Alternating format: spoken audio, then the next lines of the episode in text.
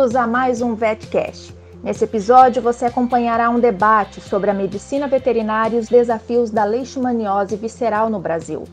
Tema de extrema relevância não apenas para a medicina veterinária e para a saúde pública, mas para a sociedade.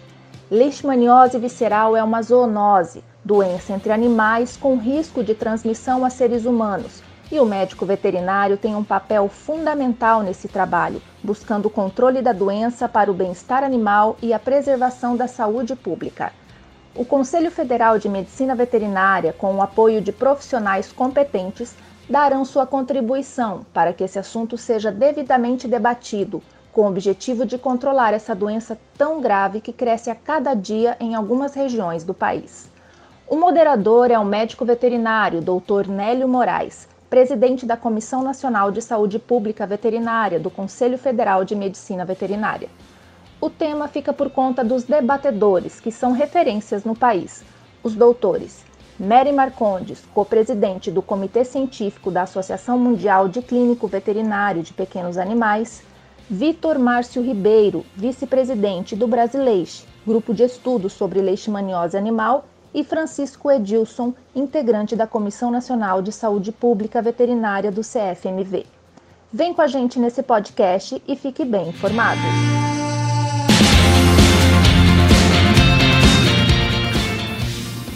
Boa tarde a todos, né, aos nossos colegas médicos veterinários, aos participantes, ao doutor Luiz Carlos, representando tão bem o nosso presidente do Conselho Federal, doutor Francisco Cavalcante, a nossa Comissão Nacional de Saúde Pública, que, em conjunto, né, idealizou e preparou realmente todo esse momento para que a gente possa ter uma discussão aprofundada, ampliada, trazendo para cá pessoas de renome, de alto conhecimento dentro da área, né, dentro da saúde, né, dentro da clínica veterinária, dentro da pesquisa. A leishmaniose é ainda um dos maiores desafios no mundo. Né? A leishmaniose representa para nós um impacto social muito forte. Né? Como o doutor Luiz Carlos falou, uma doença negligenciada, uma doença onde normalmente os interesses econômicos não estão mais né, fazendo investimentos corretos, né, concretos para a solução desse problema. E, sobretudo, porque atinge né, principalmente né, uma classe social e uma faixa etária de 0 a 14 anos, ou seja, são as nossas crianças. Não cuidar do calazar, na realidade, é condenar crianças pobres à morte. E, por outro lado, os nossos cães, nossa grande missão na medicina veterinária, proteger esses animais, criar condições desses animais, na realidade, aspectos sanitários para ele, que ele possa realmente conduzir todo o seu processo de vida de uma forma saudável e a leishmaniose, aonde ela incide, na maioria dos municípios brasileiros, né, ela realmente causa transtornos enormes, né, em face realmente a ser uma doença aguda, é, crônica, progressiva, né, e que na realidade, normalmente, não tratado, ou seja, o cão não tratado, as pessoas, a taxa de letalidade chega a ser superior, muitas vezes, a 90%. Então, isso é um problema. E esse problema começa no meio ambiente. Né? Ele antes estava resumido o calazar brasileiro até a década de 70 no bioma Mata Atlântica. Depois migrou para as capitais do Nordeste e daí para a região centro-sul do país e hoje já chegou ao extremo sul do, do Brasil, em, em cidades capitais como Florianópolis e Porto Alegre. Então o desafio está posto. Então, novas alternativas. Nós vemos de uma enfermidade que era antes uma endemia rural, conduzida pelo chamado DENERU, Departamento de Endemias Rurais, que depois se transformou em SUCAM. E havia uma participação mínima de médicos veterinários nesse processo de trabalho. Esse processo de trabalho de médico veterinário, de medicina veterinária no Calazar, praticamente só veio ocorrer a partir do final da década de 80, né, através da implantação de um projeto de controle de doenças endêmicas no Nordeste. E que aí, na realidade, houve uma descentralização desse processo, também culminado com a portaria 1399 do Ministério da Saúde, que descentralizou as endemias da antiga FUNASA, Fundação Nacional de Saúde, para as secretarias estaduais e municipais. A partir desse momento, o médico veterinário realmente passou a se inserir dentro desse contexto de uma forma muito mais efetiva para poder colaborar e dar respostas concretas aquilo que muitas vezes é privativo, inclusive dessa categoria de medicina veterinária. Então, isso é muito importante e é isso que nós vamos debater hoje: os cenários atuais e cenários futuros. E agora eu tenho a honra de passar a palavra aos nossos convidados, né, para que eles façam a primeira apresentação e depois nós vamos iniciarmos com as perguntas, né, as respostas deles né, e as complementações possíveis, para no final abrirmos realmente as perguntas que vocês encaminharem. Né? Por gentileza, participem, por gentileza, perguntem, tá? Para que a gente possa realmente debater e tornar enriquecedor esse momento. Então, eu convido agora a apresentação o professor Vitor Ribeiro. Por favor, amigo Vitor. Boa tarde a todos. É, com muita, muita alegria, muita honra que eu estou aqui e junto com velhos amigos da medicina veterinária. A leishmaniose visceral canina, ela ocupou o espaço do nosso trabalho desde a metade da década de 90, quando ela nos foi apresentada, porque a gente não a conhecia, e ela nos foi apresentada de um jeito muito ruim para um médico veterinário, que foi através da recomendação de que o animal infectado era um animal morto, né? Isso era o que o, os professores na época ensinavam nas escolas.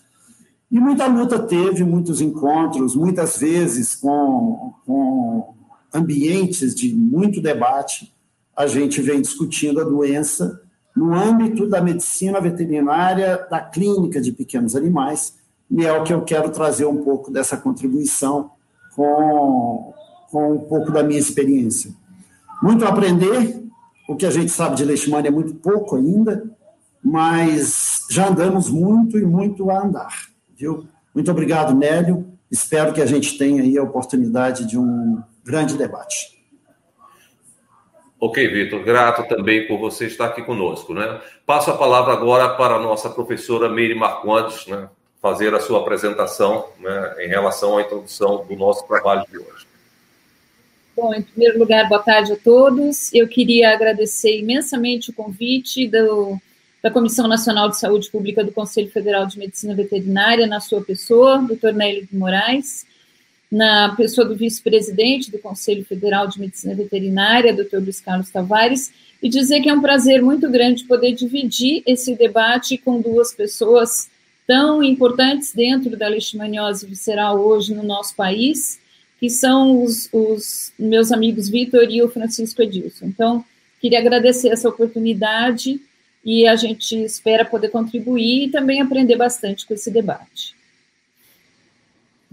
Ok, professora Miri, muito grato. Passando agora a palavra para o nosso médico veterinário, nosso colega, inclusive da Comissão de Saúde Pública também, e participante, né, servidor do Ministério da Saúde na área de Vigilância e Saúde, o Francisco Edilson. Francisco Edilson, muito prazer estar com você aqui. Boa tarde a todos. Quero saudar aqui aos colegas é, Vitor, Márcio e Mary Marcondes, e ao doutor Nélio, e principalmente a você que está aí no seu tablet, celular ou no computador, nos assistindo.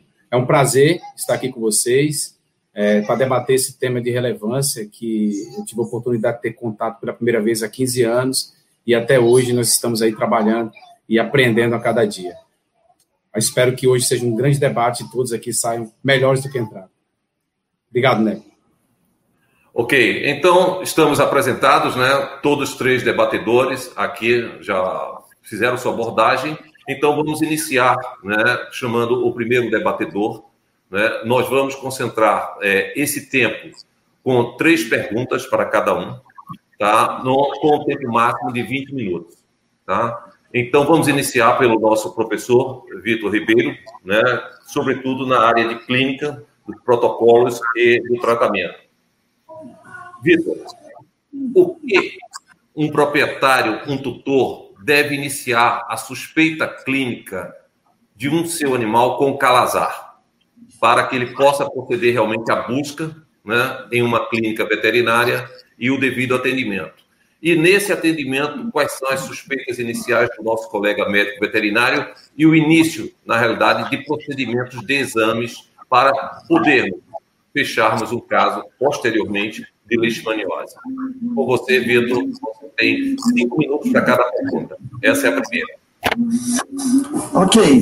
É, hoje, eu diria que a busca pelo animal infectado, ela não está vinculada a um tutor que nos procure para examinar o seu animal referente ao calazar canino. A busca pelo animal infectado está no controle de que todos os animais que frequentam os nossos consultórios, eles precisam ser submetidos aos exames iniciais, quando jovens, para que eles possam é, adotar as medidas de controle, mais especificamente a vacinação. Porque o, o uso do, do, do, do, protetor a partir de inseticidas, ele é tão cedo na vida do animal que ele antecede o uso da vacinação. Então, a primeira vez que o tutor leva o animalzinho para nós, já é o momento de falar com ele da leishmaniose. Então, na nossa cidade, a leishmaniose é, é, uma, é uma moléstia canina de conhecimento popular. Uma vez o animal chegou, seja na busca pelas medidas de controle, incluindo a vacinação, ou porque ele tem algum exame que foi realizado na rede pública, ou que foi realizado por algum outro colega, e ele quer saber mesmo se o animal dele está infectado e está doente, os primeiros exames que são adotados, se esse animal não tem nenhuma é, indicação de infecção, são os exames sorológicos onde atualmente nos hospitais a gente tem trabalhado com testes rápidos, que são testes de triagem, juntamente com os testes de ELISA e os testes de reação de imunofluorescência indireta.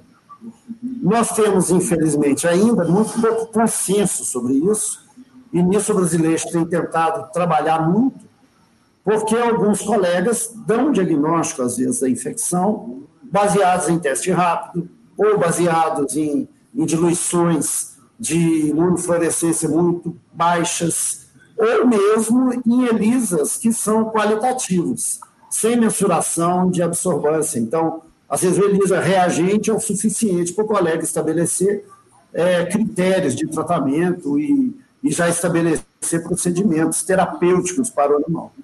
Então, o nosso primeiro momento é o momento de conversa, ou preventiva, e o exame é necessário, e aí é o exame sorológico, ou diagnóstica, onde o animal já é suspeito e a gente parte, no caso específico da infecção, para testes sorológicos inicialmente.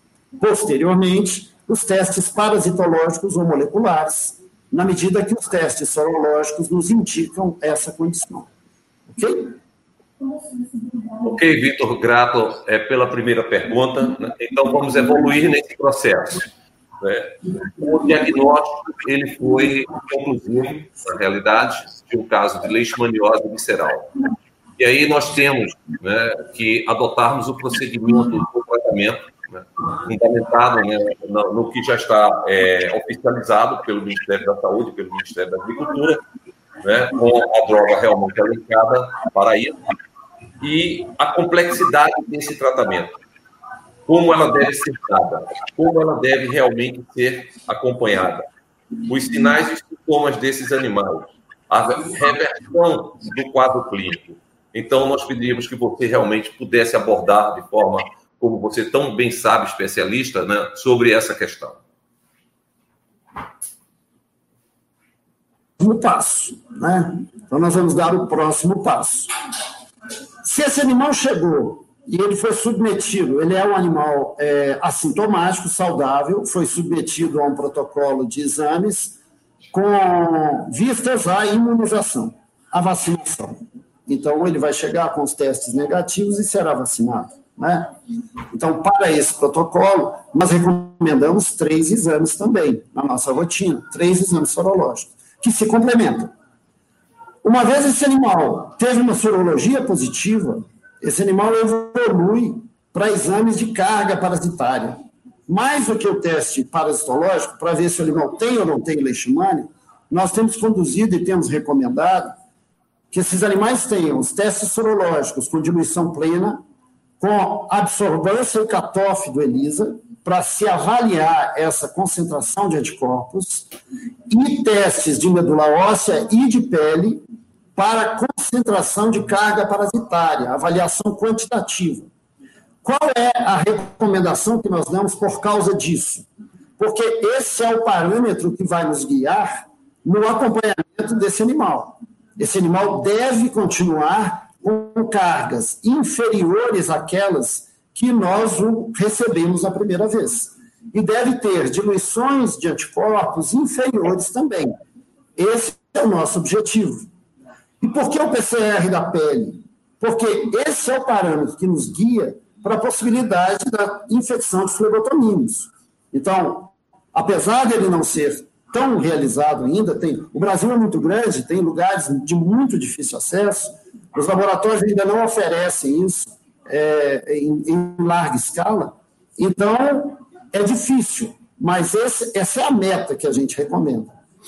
Muito bem, se estabeleceu que esse animal está infectado, esse caminho já seguiu, ele tem carga parasitária, ele vai fazer então o estadiamento desse momento da infecção. O que é o estadiamento? Nós queremos saber se esse animal está com leishmaniose. Nós já definimos que ele está infectado pela leishmania. Estar infectado não significa estar com leishmaniose. Se a doença é presente através das alterações dos exames laboratoriais e do exame físico, nós vamos estadiá-lo e nós temos a proposta do brasileiro um pouquinho diferente da proposta do Leishvet, que a gente propôs cinco estadiamentos. O primeiro estadiamento é do animal exposto, que é um animal que você tem sorologia positiva, mas não tem sinais clínicos, não tem sinais laboratoriais, e você não acha parasito. Então, esse animal ele não pode ser considerado infectado de maneira, de maneira segura, ele é um animal apenas soropositivo. Para esse animal, a conduta terapêutica se baseia muito na imunomodulação. Para o animal de estadiamento 2, que é infectado, mas que não tem também nenhum sinal de doença, ele é um animal que tem a leishmania, nós identificamos que tem. No nosso, na nossa discussão com a saúde pública, nós estabelecemos que esse animal passa por um, uma sequência de tratamento completa. Ele recebe o produto leishmanicida, que foi aprovado aqui no Brasil, à base de miltefosina, e que a gente tem usado. Ele recebe os produtos leishmaniostáticos, que é universal no mundo o uso do alopurinol. Ele recebe imunomoduladores, dentre eles, os que nós apresentamos, o brasileiro, é a imunoterapia com a utilização da vacina atual, a vacina Leistec, e outros imunomoduladores, como os nucleotídeos, a domperidona e outras drogas que a gente tem utilizado. Muito de pesquisa pela frente, muitos trabalhos pela frente para a gente sedimentar mais. Depois vem o animal do estadiamento 3, 4 e 5, que são animais que podem começar a ter fenômenos ligados a alterações renais. Animais que têm alterações renais já entram em protocolos de tratamentos associados da condição renal. Mas, em termos do tratamento da leishmania, da leishmaniose, eles vão sofrer o mesmo tratamento que o estadiamento 2, porque nós queremos conter a carga parasitária. O uso do produto leishmanicida, ele está indicado na medida em que esse animal tenha recidiva. Mas o uso dos produtos leishmaniostático e imunoterápicos são de uso constante e duradouro, por pelo menos, no caso do alopurinol, pelo menos dois anos de uso, a não ser que o animal fique negativo nos testes parasitológicos e até sorológicos, e os imunomoduladores, com revisões de seis em seis meses, ou de quatro em quatro meses, o tutor já é alertado para isso. É interessante a gente afirmar, e a gente vai falar mais sobre isso, da necessidade de que o médico veterinário oriente sempre a utilização de produtos inseticidas. São os que hoje demonstram universalmente o, a melhor medida de combate coletivo à infecção dos cães a vacina ainda é um, um, uma ferramenta forte que nós temos, mas de uso ainda privado, não ainda de uso coletivo, ainda não está é, com pesquisas que que a deem esse status de uso coletivo. Mas os inseticidas têm que ser usados em todas as situações, em todas as comunidades, e quando você fala na condição de pobreza, onde são os redutos de maior potencial da infecção humana e de maior letalidade, ali, mais seriamente, as pessoas não podem investir seus valores, elas precisam ser protegidas assim como os cães precisam ser protegidos. Ok, né? Ok, Vitor. É, é, grato aí pela segunda resposta, né? Muito bem apropriada. E na terceira, que você já inclusive entrou um pouco nesse assunto, né? Que será o quê? O compromisso né, profissional, né? Inclusive também de cidadania, do nosso colega médico veterinário clínico e do tutor desse animal. O conhecimento de causa, né, dos riscos eminentes, das possibilidades de recidivas e de que, na realidade, ele terá um paciente, né, que ele terá que ter cuidado praticamente durante toda a sua vida. Então, eu queria que você fechasse essa terceira pergunta com o critério de um animal que teve remissão já dos seus sinais clínicos, que já está se encaminhando à sua residência, né? essa proteção e essa condição de conciliação entre o profissional médico veterinário, clínica e o tutor desse animal perante a responsabilidade desse cão que acaba realmente de submeter com sucesso de remissão de sinais e sintomas né, e de carga parasitária em relação à leishmaniose visceral e ao calazar. É, é o, o Brasil é um país que está aprendendo a sua cidadania, né? O Brasil, é, é, essa pandemia que a gente está vivendo, está demonstrando muito o compromisso do cidadão com, a, com seus pares, né? E aqui no Brasil se evoluiu muito o pensamento da responsabilidade pela vida animal, pela vida ambiental. Então, o pensamento de saúde única, ele tem se incorporado muito no, do pensamento da ciência, do pensamento da, da própria sociedade. Mas é fato que ainda falta muito para que essa cidadania seja adequadamente exercida. Mas ela precisa de ter o diálogo entre todas as partes. Então, o diálogo do veterinário com o tutor, do veterinário clínico com o tutor, ele é essencial para que o tutor se sinta muito bem conscientizado de que ele tem nas mãos aquele que é o, o ser que ele considera como irmão ou filho, ou, ou a, aquele chegado, né? Eu costumo dizer que, assim, você tem que considerar o seu cachorro como cachorro e nem por isso você o ama menos. Ele ocupa um espaço que você não vai dispor dele, né? Isso é o que a gente discute há muitos e muitos anos aqui no Brasil. Mas há necessidade de que haja uma educação dentro do consultório. E isso faz o veterinário clínico um agente potencial de saúde pública muito importante, porque ele faz o que antigamente a gente chamava de guerra de guerrilha, né? Ele trabalha com o indivíduo, ele conscientiza o indivíduo. E se ele tiver com isso na mente, ele vai prestar um serviço de saúde pública que vai auxiliar a saúde coletiva muito. Porque quando a saúde coletiva chega no reduto do tutor, o tutor já vai ter todas as informações.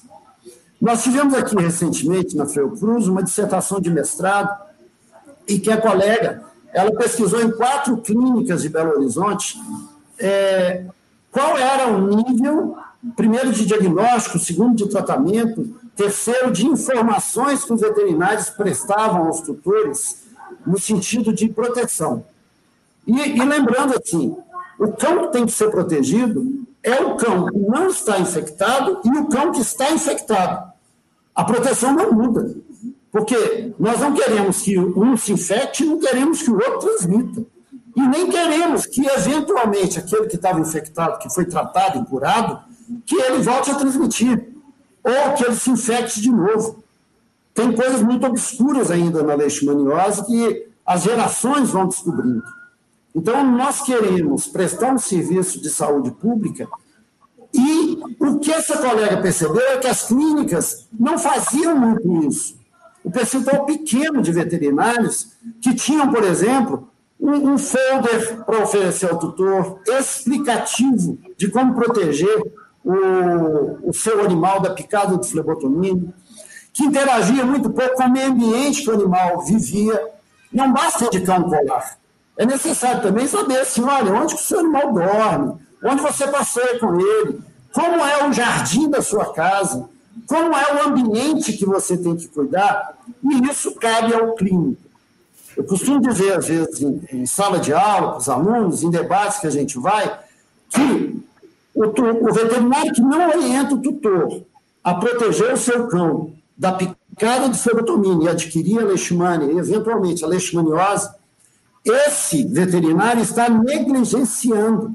É como não vacinar um cachorrinho contra a sinomose. O tutor vai virar para ele e falar, pô, doutor, você, você não me avisou que eu tinha que usar um colar, que eu tinha que mexer na minha casa, que eu tinha uma vacina? Então, a comunidade veterinária tem que se unir muito dentro desse pensamento. E, de outra mão, o colega que representa a saúde coletiva na saúde pública tem que estar também aberto a virar para o tutor e falar: procure seu veterinário, procure o veterinário na clínica, porque ele vai poder te orientar bem de como manejar o seu animal. Então, a gente ainda enfrenta, nós até em Brasília discutimos isso uma época, até recente, a gente ainda enfrenta aquela situação de horror. Às vezes aparece um caso numa cidade e aí os colegas ficam sem saber muito o que fazer e entram num pânico e aí começa a, a, entrar naquela sequência de recomendação de matar os animais ao invés de educar as pessoas.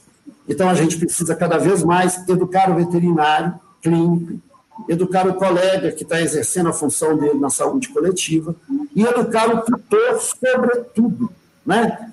Eu estava escrevendo um artigo sobre esporotricose e eu estava vendo assim, como o Brasil é afinado em proteger os felinos, em tratar os felinos. Acho que a gente tem hoje uma, uma evolução enorme, sejam os veterinários clínicos e os veterinários colégios de saúde coletiva, em querer proteger e tratar. E nós vamos ver situações, nós vamos falar sobre elas, em que o tratamento pode não ser possível. Né? Ok? Ok, Vitor, é, nós agradecemos né, pelas respostas, pelo grande conhecimento e, sobretudo, por também falar dentro do tempo, né? Você foi expert, não, não extrapolou nem um minuto disso. Nós vamos voltar ainda, com toda certeza. Né? Agora para os nossos palestrantes, né? e eu já, desde já, já convido a nossa professora, Meire Marcondes, né? É, eu falei, nós estamos vivendo um processo de pandemia no mundo. Nós estamos cada vez mais cientes de que, na realidade, o ciclo zoonótico, ele hoje prevalece. Dentro das enfermidades emergentes, tem a participação animal no ciclo. Nós temos ainda uma vigilância em caráter mundial ainda não eficaz para monitoramento de situações de risco, para monitoramento virais que possam realmente incorrer em riscos que vão terminar na saúde humana, como a maioria deles, como é o processo de pandemia. E temos também os problemas de enfermidades no mundo, como tuberculose, né, histórica ou pré-histórica, podemos assim, a hanseníase, temos o recrudescimento da sífilis no país desses últimos 10 anos, tá? E não resolvemos problemas antigos, históricos e alguns deles seculares. Dentre esses problemas, logicamente, temos a leishmaniose. E o mundo hoje muito questiona-se a pandemia do Covid-19, logicamente, por quê? Um fenômeno novo e as pesquisas ainda não a ponto aprofundado de se garantir alguma coisa. Nós estamos ainda procurando, na realidade, inclusive, a zika e a microcefalia, o que aconteceu no Brasil em 2014 e 2015. E a leishmaniose ela entra bem nesse circuito, entra bem nesse contexto. E aí, professora Meire, a nossa primeira pergunta, a sua primeira fala, realmente, né, como nós estamos nesse mundo da pesquisa, como nós estamos vinculados à questão hoje da leishmaniose, estamos tendo avanços e que avanços realmente são esses possíveis de nós imaginarmos programas de controle mais efetivos do que aqueles programas históricos né, do passado, da década ainda de 50, e implantarmos esse programa como política pública de saúde. Um abraço e tudo de bom aí. Obrigada pela pergunta, Nelly. É, na verdade, assim, eu, só para puxar um gancho do que o Victor falou e do que você está comentando agora, eu acho que um, um, ponto muito importante, e eu já vou responder a sua pergunta, é o fato de que no Brasil temos medicina preventiva. Né? A gente trata, mas a gente não sabe prevenir. Eu acho que isso é um, é um fator aí que, que contribui muito para o avanço e para problemas que a gente enfrenta hoje.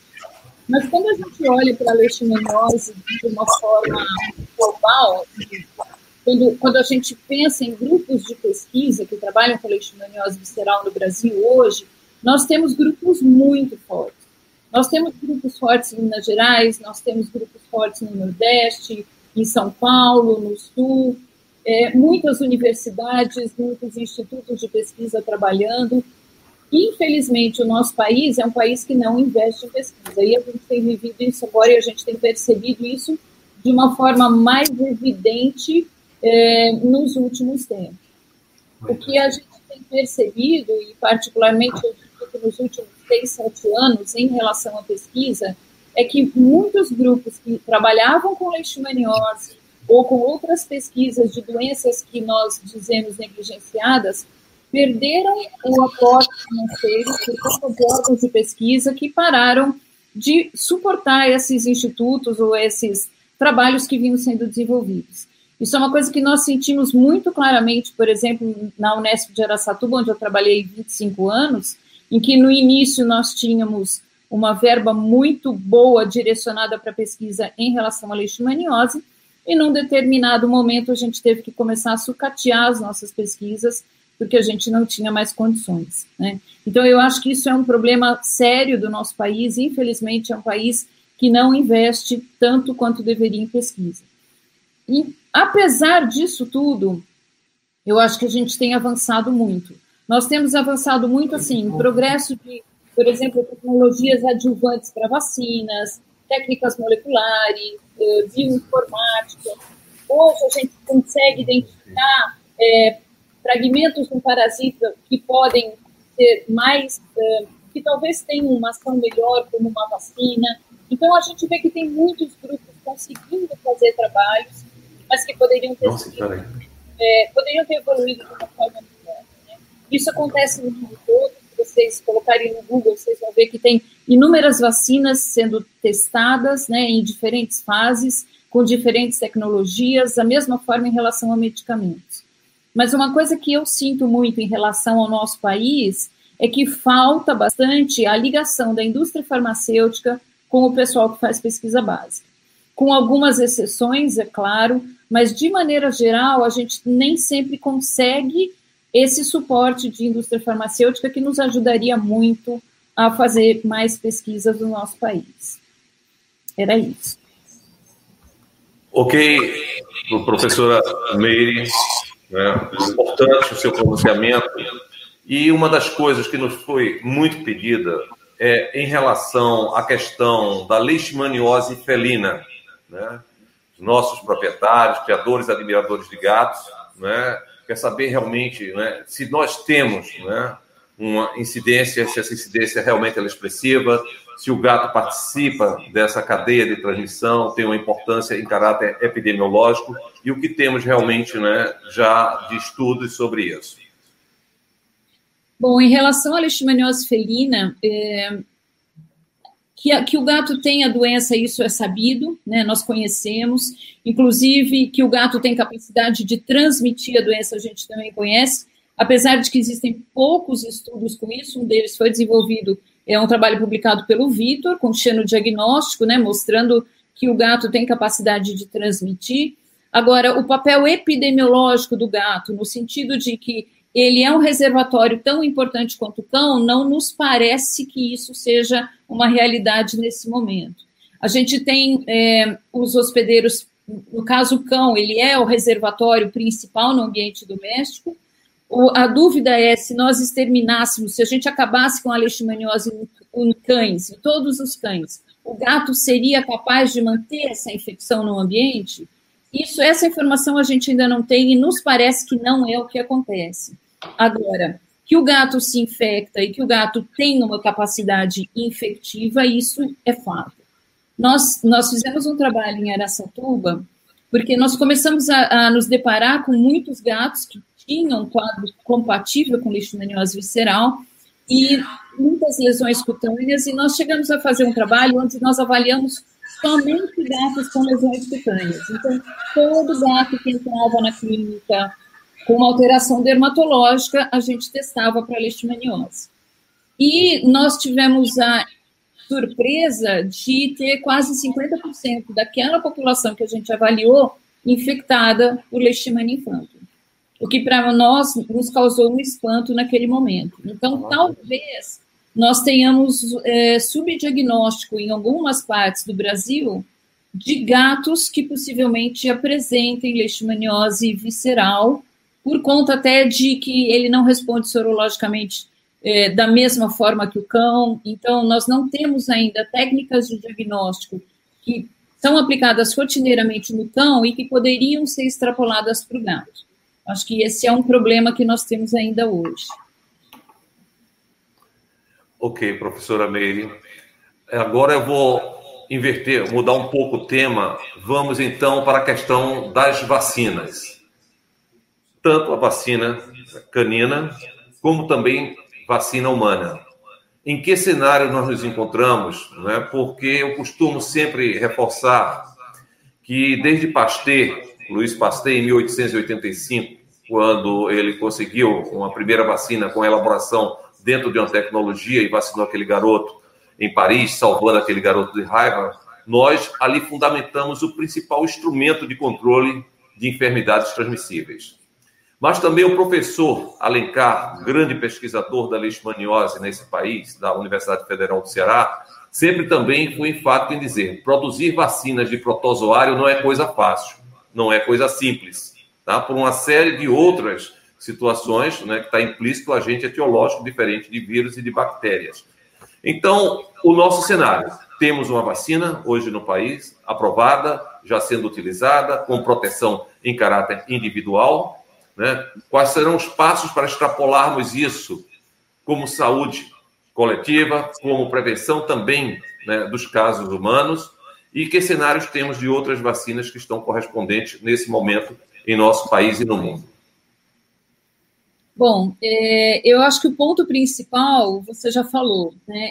Infelizmente, nós temos um protozoário que vive no interior de uma célula, portanto, quando você produz uma vacina, o que você quer produzir uma imunidade dita imunidade celular para que você consiga, de fato, ter uma resposta adequada contra aquela infecção. Se isso fosse uma coisa simples, a gente já teria vacina para a malária, a gente já teria vacina para a leishmaniose humana. Quer dizer, é um, é um processo que, infelizmente, algumas pessoas têm dificuldade de entender que o comportamento de um protozoário ele é completamente diferente de um comportamento de um vírus e que, portanto, eu nunca vou ter a mesma eficácia vacinal que eu tenho para um vírus, como, né, no caso, eu teria para um protozoário. É, uma coisa que nos preocupa muito, a mim particularmente, até porque eu faço parte desse grupo de diretriz de vacinação da Associação Mundial de Veterinários de Pequenos Animais, é que muitos veterinários que fazem uso de vacina, isso eu vi na minha região, eles não explicam para o tutor que aquele animal vacinado ele pode se infectar e que se ele se infectar, apesar dele diminuir carga parasitária, ele ainda tem capacidade infectiva para o vetor. Então, é, é, um conceito muito é, claro para nós que trabalhamos na área que a vacina ela é uma ferramenta a mais para um indivíduo que já faz uso de um inseticida, como o Vitor bem falou no início. Então, eu acho que o primeiro ponto é, quando a gente pensa a nível populacional, é pensar em empoleramento. E a vacina, ela sim é uma ferramenta a mais, ela deve ser utilizada, mas o tutor tem que ter noção de que aquele animal, ele não está 100% protegido porque ele está fazendo uso de uma vacina. E muito pelo contrário, às vezes o animal, ele pode se infectar sendo vacinado, não desenvolver clínica da doença, e eventualmente infectar flebotominos. Então, é mais importante ainda que esse tutor seja esclarecido. Agora, com isso, eu não falo que a vacina não seja uma boa opção, de forma nenhuma. Eu acho que a vacina é uma ferramenta boa, mas eu não a vejo nesse momento como uma medida de saúde pública, porque a gente não tem nenhum trabalho a campo uh, robusto que possa nos dizer que você vacinando uma população de cães você de fato diminui a incidência da doença no humano ou a prevalência da doença canina. Eu acho que a gente ainda tem alguma coisa para evoluir. Mas de fato, nós já, já evoluímos bastante, porque nós temos vacinas caninas hoje com uma, é, uma eficácia vacinal que gira em torno de entre 60% e 70%, é o que a literatura nos mostra. Mas se vocês pegarem trabalho, vocês vão ver que quando é feito um xenodiagnóstico, por exemplo, que é verificar se esse animal vacinado tem capacidade infectiva, e você considera esse resultado, a eficácia vacinal ela acaba caindo um pouco, no sentido de que aquele animal não desenvolveu clínica, mas ele ainda pode permanecer com a capacidade infectiva, e daí a necessidade de fazer o encoleiramento ou os de inseticidas, tanto quanto num animal tratado. Tem muitos grupos trabalhando com vacinas, e eu acho que, na, no meu entendimento, assim, do que a gente tem lido, talvez uma ferramenta bastante importante seja a daqueles grupos que estão tentando trabalhar com antígenos de flebotomínios também. Então, que ele não não só usariam antígeno bundolfirina para produzir uma resposta com adjuvante, mas também fazendo uso de um antígeno do flebotomínio, de forma a tentar é, bloquear essa transmissão ou desencadear uma resposta imune assim que o flebotomínio fizesse o repasso sanguíneo. Isso daqui tem sido bastante, assim, alguns grupos fortes têm trabalhado com isso, e a gente vê que a coisa está tá caminhando. É, em relação ao veterinário, eu acho que a gente ainda está bem mais avançado do que nós estaríamos em relação aos humanos. Até talvez pela facilidade que a gente tem de modelos experimentais. Então, nós ainda somos felizes nesse aspecto, que nós temos três vacinas no mundo hoje, sendo comercializadas, né? Uma delas, a quarta vacina era no país, e, mas eu acho que a gente ainda tem, está em vantagem no nosso crescimento. Existe perspectiva. Mas não acredito que em algum momento nós tenhamos uma vacina que possa ser de forma nenhuma comparada a uma vacina a um vírus. Eu acho que é, nesse ponto a gente não vai conseguir chegar, porque o protozoário tem um mecanismo aí é, de patogenia bem diferente. Com ciclo zoonótico, o Brasil é, sim, o principal país onde a gente tem uma transmissão mais intensa da doença. Daí a importância da discussão do médico veterinário, daí a importância dessa discussão em relação ao reservatório canino, ela ser mais intensa no Brasil, ela ser mais debatida, porque realmente nós temos uma zoonose que é um grave problema de saúde pública aqui, é, é, diferentemente de outros países como a Índia, Nepal, Sudão, Bangladesh, onde nós temos uma doença do ciclo antroponótico, onde o homem é a fonte de infecção para o vetor. Então, esse, esse é um ponto importante a gente destacar em relação ao Brasil, e a gente vem, é, com, é, com a, a, situação do Brasil vem se comportando de uma forma relativamente estável no número de casos nos últimos 10 anos, oscilando aí entre 3 mil e 4 mil casos por ano.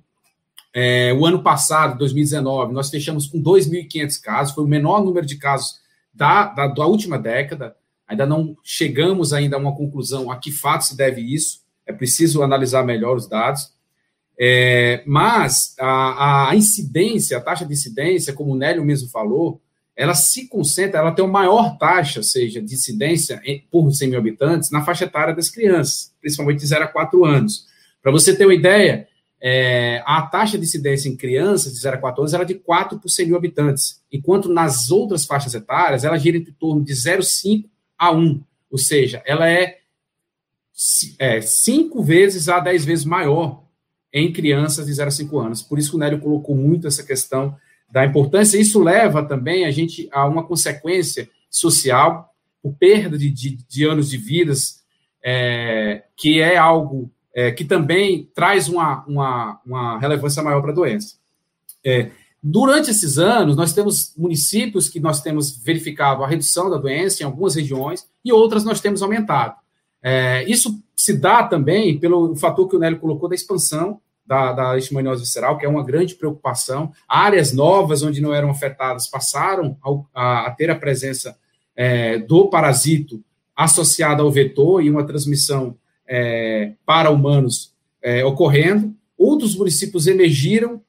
A gente destaca aí nos últimos anos a região norte do Brasil. Se a gente olhar da década de 90 para cá, na década de 90, nós tínhamos 85% dos casos concentrados na região Nordeste. Hoje, nós temos 50%. Então, houve, houve realmente uma diluição para outros estados. E aí, a região norte, ela tinha quase 2% dos casos do Brasil, hoje ela está em torno de 21%. Ou seja, a gente aumentou mais de 10 vezes a proporção de casos é, representando o Brasil na região norte. Isso especialmente os estados do Pará e do Tocantins. Esses estados hoje, eles são estados muito preocupantes. É óbvio que nós temos várias áreas ainda com transmissão, como Minas Gerais, Mato Grosso do Sul e o Nordeste, mas essas áreas, é, especialmente ali o sul do Pará, o norte do Tocantins, é uma área que nós estamos tendo, é, é, vamos dizer assim, um, uma, uma, área quente de transmissão de leishmaniose visceral. O que nos preocupa também por serem municípios pequenos e muitas vezes não tem estrutura para realizar o controle é, adequado da doença. Outro ponto é a letalidade. A taxa de letalidade, aí, que é medida número de óbitos pelo número de casos confirmados, é outro indicador que tem preocupado, porque ele tem aumentado no Brasil, apesar de todas as ações e novidades que vêm sendo implementadas. Então, ele partiu de 2010 em torno de 6,8%, está já próximo de 9% a 9,5% agora em 2018 a 2019. Isso com todas as estratégias que vêm sendo adotadas, como a introdução de um teste rápido para a leishmaniose visceral humana, descentralizado lá na ponta, para você oportunizar o diagnóstico, ampliação do uso do medicamento anfotericina B para mais pacientes, que é uma, uma droga mais segura, mas mesmo assim nós temos visto esse aumento. Uma das explicações pode ser também o aumento da coinfecção leishmania HIV, que nós temos visto que também tem aumentado no Brasil, e a gente sabe que os pacientes co-infectados, ou eu costumo dizer o paciente com leishmaniose visceral infectado pelo HIV, porque a gente está falando só dos pacientes com a doença, não todos os infectados, eles têm um manejo mais complicado e, e geralmente a letalidade é maior. Então, esse aumento dessa co-infecção pode estar contribuindo para o aumento da letalidade também. Tá? O Brasil tem trabalhado agora é, com, uma, com uma estratificação nova de risco. Antes era baseada em média de casos humanos. Hoje, é, a estratificação de risco dos municípios brasileiros se baseia num indicador composto, gerado no sistema chamado CISLEIS, que é um sistema da, da Organização Pan-Americana de Saúde, e é um indicador composto baseado principalmente na, não só nos casos, mas também na incidência, para a gente poder dar um peso à população nessa questão. E hoje nós temos 111 municípios considerados aí prioritários, né, das três classes principais. E esses municípios é onde a gente deve focar principalmente as ações. É, falando um pouco dos desafios, Nélio, é, acredito que a gente tem três principais desafios aí. O primeiro é a gente conseguir controlar a doença onde ela realmente está instalada, onde ela já é endêmica. É, eu acho que isso perpassa por novas a necessidade de novas estratégias de controle. Não que as nossas estratégias elas não tenham é, uma plausibilidade biológica, que elas não tenham uma efetividade, mas a efetividade dela não é vamos dizer, homogênea no Brasil, porque depende muito da estrutura do município. Então, a busca, eu acho, que a gente tem em maior desafio, é de estratégias e ferramentas mais simples, mais baratas e que sejam eficazes e seguras. Ou seja, ela deve depender de menos pessoas, menos processos, e ela tem que ter também uma adesão boa, tanto da população como do profissional. Porque isso é essencial para que a ferramenta realmente funcione. E hoje as nossas estratégias, elas dependem de muitos processos. Então, se um processo, uma peça, ela falhar, nós paramos as ações. Isso perde continuidade e compromete a efetividade. Por outro lado, a adesão da população ela tem que ser receptiva a essa a estratégia. E os profissionais também, para poder executar. Do outro lado, eu, eu diria que a expansão da doença é o desafio. Conseguir conter essa expansão é um desafio muito importante e ela depende muito da nossa vigilância, porque hoje nós não temos muitas ferramentas para conter essa expansão. É, basta.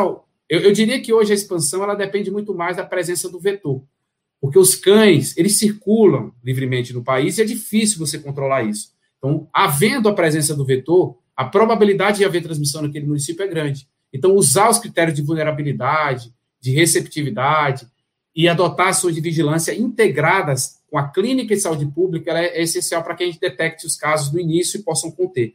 E por último, eu, eu destaco a letalidade, como eu falei, é, é um desafio a gente conseguir reduzir a letalidade no Brasil da doença, e é preciso, além de trabalhar mais com a descentralização do teste rápido e o diagnóstico oportuno por meio de sensibilização, é preciso também estudar mais. Eu acho que a gente tem fatores que não conhecemos, a letalidade ela é muito variável no Brasil e provavelmente outros fatores explicam isso daí, né?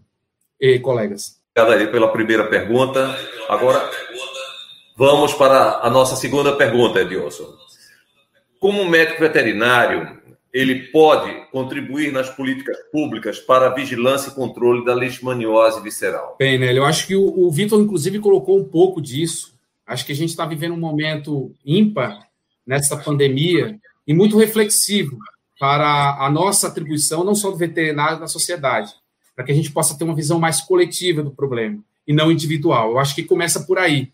Acho que o veterinário precisa reconhecer que ele é um profissional de saúde. Não é só no papel que nós somos um profissional de saúde, nós temos que ser um profissional de saúde na prática.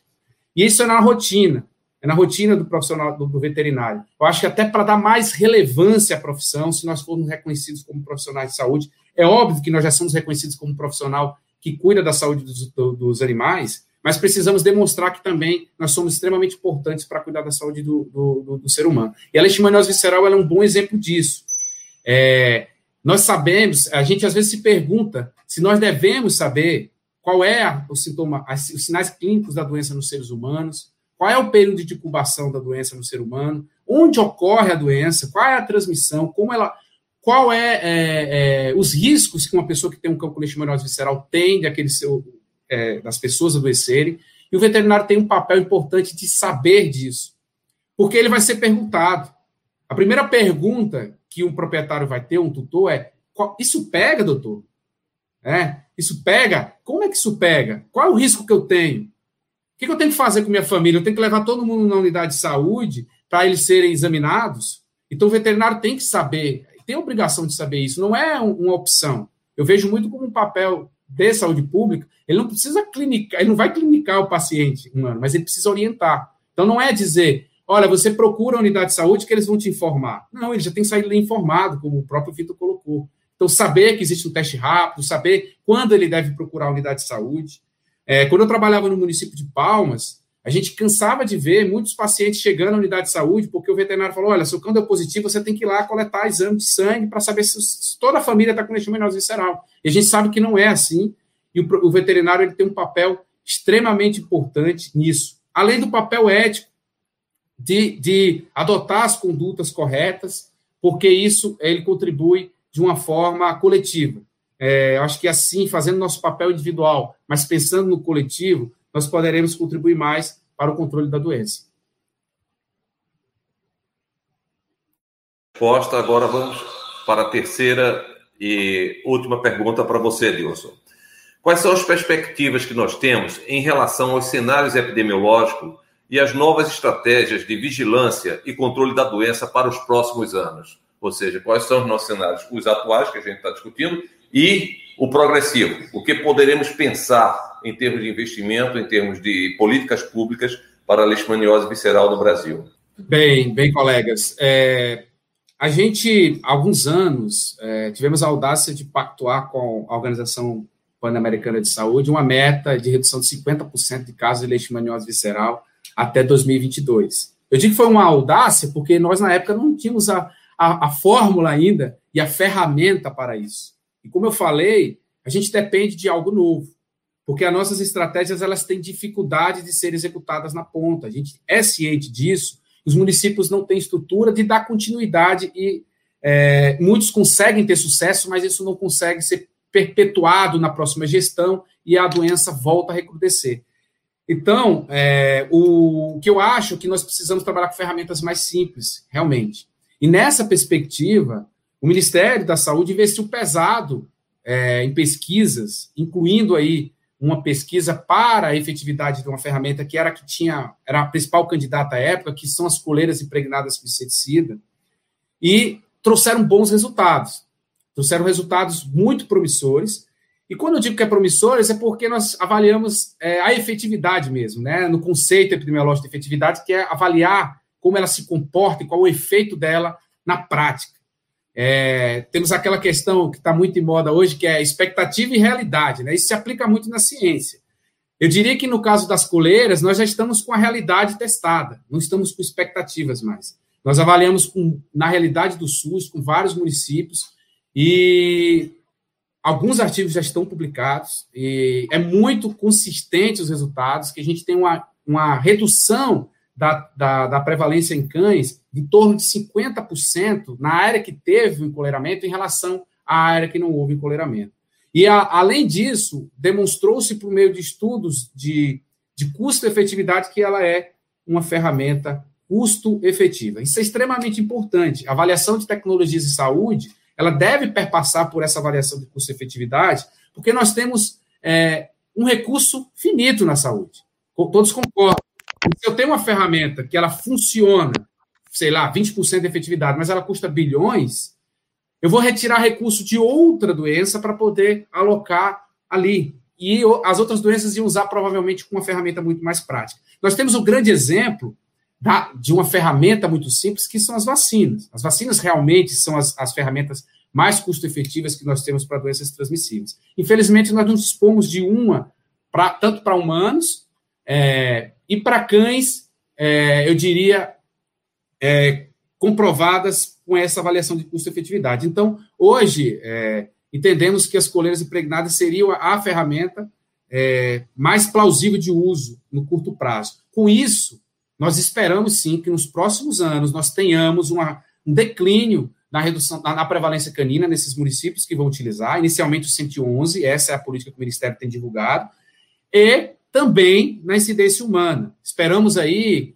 em torno, sei lá, daqui uns 5, 10 anos, né, nós podemos estar aqui reunidos de novo, falando que nós estamos aí com uma redução importante de 30%, 40% na incidência humana de leishmaniose visceral. Essa é a grande expectativa para os próximos anos, com base nessa nova ferramenta. E, além disso, precisamos testar outras. Tá? Acho que a coleira ela, ela, ela funciona porque foi uma que foi testada para esse fim que tem evolução. Nós precisamos testar outros inseticidas repelentes, tem novas tecnologias na parte de controle vetorial, que foi pouco falado. É, o uso de feromônio associado a inseticida é muito promissor. O Ministério da Saúde tem monitorado e, tem, é, e pretende investir nisso, porque a gente ganha mais eficiência no uso do inseticida. Nós não precisamos borrifar tudo, vamos borrifar uma determinada área e vamos atrair o flebotomínio para o inseticida por meio do feromônio. Essas tecnologias elas precisam vir para inovar, só assim realmente nós conseguimos ter uma, um controle mais avançado na leishmaniose visceral humana no Brasil. Obrigado, era isso, né? Tá, muito grato aí pelas suas respostas. E agora nós vamos abrir os temas para debates né, dos nossos três convidados e também é, com a minha participação. Né? Então, eu coloco já para o professor Vitor, a professora Meire Marcondes, o nosso colega Francisco Edilson, né, em aberto aos temas que foram dialogados também com os outros aqui palestrantes. Eu queria fazer um comentário, já que você abriu a palavra, que é em cima do gancho do que o Vitor falou, e, e eu acho que a gente acaba falando muito sobre isso. Eu, eu, nós fizemos uma pesquisa, ela não foi publicada ainda, mas nós fizemos uma pesquisa em Aracatuba há dois anos atrás, onde nós avaliávamos tutores cujos animais haviam sido diagnosticados com leishmaniose. E o nível de conhecimento deles sobre a doença era no máximo de 20 a 25% dos indivíduos que foram avaliados, que foram questionados. E aí, quando você vai para aqueles que que não que tem animais que não tiveram a doença, o nível de conhecimento é menor ainda.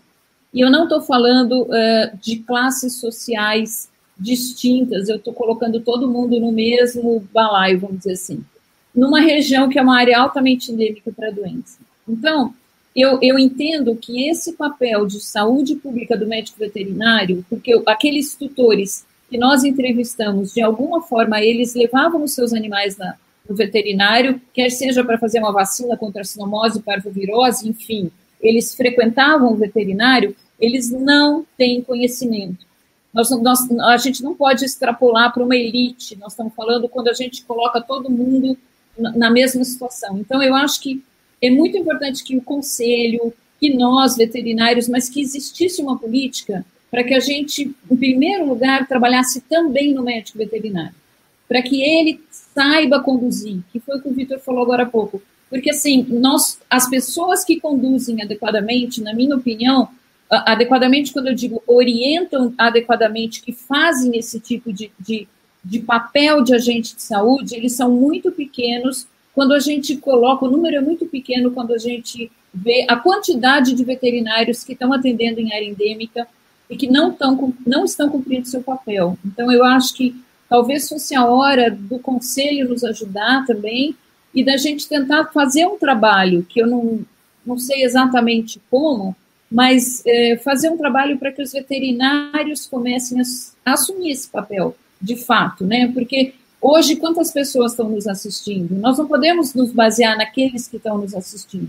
Eu acho que a gente tem que se basear naqueles que não têm acesso, naqueles que não estão fazendo, não têm acesso à pesquisa, não têm acesso ao que está acontecendo na rotina, e esses são os que vão enfrentar o maior número de casos da doença, né? E infelizmente é o que a gente percebe. Então, eu, eu gostaria de deixar aqui uma sugestão para que talvez a gente pudesse tentar implementar alguma coisa a nível nacional. Eu sei que é difícil, mas eu acredito que talvez a gente tivesse um, um resultado bom que o veterinário passasse a assumir esse papel de agente de saúde pública aqui. Infelizmente, são poucos os que ainda assumem. Né? Era isso. Ok, professora Meire, eu gostaria também de fazer, falar sobre o tema né, que foi levantado. É, no ano de 2009, eu escrevi uma matéria para a revista Hades, da Fiocruz. E, para minha e nossa alegria, foi uma matéria, inclusive, de capa da medicina veterinária na saúde pública. E o título e o texto do que eu expressei na minha matéria foi justamente que o SUS, o Sistema Único de Saúde, deve começar a partir das universidades. Nós temos que plantar esse processo na base, e a base é a nossa escola de medicina veterinária. A base é realmente a universidade. Sensibilizar, primeiro, que todo médico veterinário ele é um profissional de saúde pública, independente da área que ele possa seguir. Em qualquer local que ele atuar, ele estará fazendo saúde pública. Né? Eu, inclusive, defendo muito a defesa sanitária animal do grande e valioso trabalho que eles exercem. Né? e muitas vezes eles até nem enxergam o quanto eles contribuem na saúde pública, né, dentro da defesa sanitária animal e a própria Secretaria Municipal de Saúde. Esse é um caminho. O outro caminho que nós temos a seguir, ele passa pelas políticas de saúde.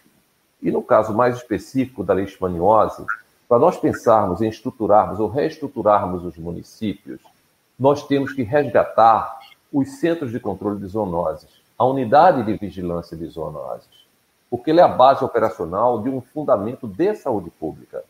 É um hospital de saúde pública, não é um hospital curativo, é um hospital de investimento em saúde pública. Então, nós precisamos muito desse resgate e praticarmos uma filosofia de saúde única, né, que o nosso amigo Vitor tanto tem puxado no Brasil Leixo. Né, eu tive nos dois últimos Brasil Leixo, já tinha ido antes também, né, para que nós possamos mudar a mentalidade. E a leishmaniose ela pode ser também um dos carros-chefes para essa mudança de mentalidade. Então, qual será a visão do mundo no pós-pandemia? Como nós nos comportaremos? Nós iremos esperar de novo a nossa a no, próxima pandemia? Vamos sair correndo atrás de UTIs e respiradores novamente? Ou nós vamos ter um outro olhar? Então, essa pergunta a gente tem que deixar em aberto em relação à questão do mundo. Então, eu acho que o caminho realmente é esse, o conhecimento, né? com base vindo da universidade, depois na pós-graduação, né, e efetivamente dentro do serviço, ele é realmente o caminho melhor a ser seguido para que a gente tenha um envolvimento profissional, técnico, científico para tudo isso, tá? Então eu normalmente a palavra para vocês. Eu queria comentar também, eu acho que foi oportuno isso que vocês colocaram.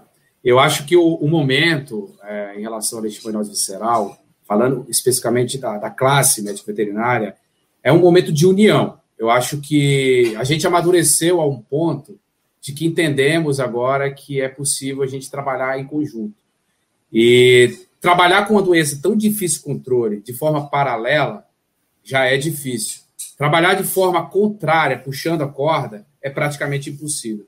Então, eu acho que é um momento de união. Eu acho que o Conselho Federal de Medicina Veterinária, por ser o órgão aí é, fiscalizador e o órgão que é referência para os médicos veterinários tem esse papel importante, dá esse norte. E eu acho que essa live aqui, ela vem para selar isso, né, Nélio? Eu acho que você vai comentar, não quero dar um, um, um spoiler, mas vai comentar sobre um guia que o Ministério quer publicar, estou falando porque também sou da comissão, e que vem para tentar trazer um pouco disso, de tentar a gente é, falar a mesma língua, tentar é, alinhar todos. É, nem sempre vamos concordar em tudo, mas temos que buscar o meio termo. E quando a gente busca o meio termo, a gente vai ter que abrir mão de alguma coisa. No futuro, pode ser que a gente não abra mais, mão de mais nada. Mas esse é o caminho para que a gente consiga avançar a, na, na, no controle da leishmaniose visceral, como para várias doenças zoonóticas, que é o caminho da saúde única. A saúde única é essa, entender o lado do outro. Então, como o Vitor colocou, o profissional de saúde pública também tem que abrir o olho para a clínica, tem que recomendar, fazer recomendações e ter toda essa atenção. É, eu queria aproveitar e também passar como fonte de informação para todo profissional, tanto o site do Conselho Federal, que tem uma nota, tem notas importantes lá de esclarecimento sobre a doença, mas também o site do Ministério da Saúde, é, www.saude.gov.br barra SVS, Secretaria de Vigilância e Saúde. Lá você vai encontrar é, saúde de A a Z. Então tem todas as doenças em ordem alfabética. Você entrando lá em leishmaniose visceral, você vai ter todas as informações sobre a doença. Então, não é muito difícil de você ter acesso. Lá tem a situação epidemiológica, lá tem é, é, notas técnicas, tem informações sobre a doença. Então, acho que é importante a gente estar informado, né? Como a, a, Mary, a Mary colocou, para que a gente possa também fazer o nosso papel da forma mais ética e, e correta. Ok. Professor Vitor. É, eu concordando e, e procurando colocar mais algumas questões, é, a gente percebe trabalhos com, com. Lá na PUC, a gente tem um trabalho com uma comunidade de periferia. Uma cidade pobre, num bairro pobre, onde as pessoas têm muitos cães e tratam seus cães como podem. Evidentemente que lá não, não existe a, a possibilidade do, do encoleiramento, da vacinação, a não ser quando a gente ganha. E aí a gente faz uma campanha, né? A gente encolera e recomenda. Então, é, esse é um desafio. E aí, nós tivemos em Brasília uma vez, e uma coisa que muitos colegas falam, muitos protetores falam, é que nós precisaríamos ter uma política pública que produtos reconhecidamente aplicáveis na saúde pública tivessem isenção de impostos e pudessem ser mais acessíveis à população. É, isso é uma coisa que é, deveria ser pensado. Quando a gente discutiu isso em Brasília, eu, lembro que a gente até riu, falei, é, mas o ministro, na hora que chegar isso lá no ministro da Economia, vai. É, não, é possível, mas nós temos que pensar nisso seriamente, porque o valor que o governo consegue comprar a, as coleiras é muito menor que o valor que o cidadão consegue comprar. E o cidadão empobrecido é alguma coisa que a gente deveria pensar, porque com isso a gente consegue fazer políticas de estímulo à compra, política de, de utilização, porque dificilmente o Brasil vai poder oferecer para todas as comunidades. Como o doutor Francisco falou, são 111 municípios, né, Francisco, que estão aí com essa proposta. Né? Então, essa seria, esse seria um aspecto. Outro aspecto que a gente também é, é, percebe é que para educar as pessoas, para falar sobre isso, você tem que sentar com elas e conversar. Não adianta só entregar um papel. As pessoas recebem papel demais, então a gente via o comportamento das pessoas lá na comunidade mesmo e até na clínica. Se você não sentar e ler com elas, eu, eu, tenho uma filmagem para a gente apresentar na universidade, que eu ficava filmando o aluno lendo folder com o tutor. E aquela impaciência, o aluno já achando que estava falando demais, o tutor já pensando que tinha que ir para casa, e o menino puxando a saia da mãe para sair. Então, nós precisamos ter políticas, e aí entra também a questão do veterinário de família.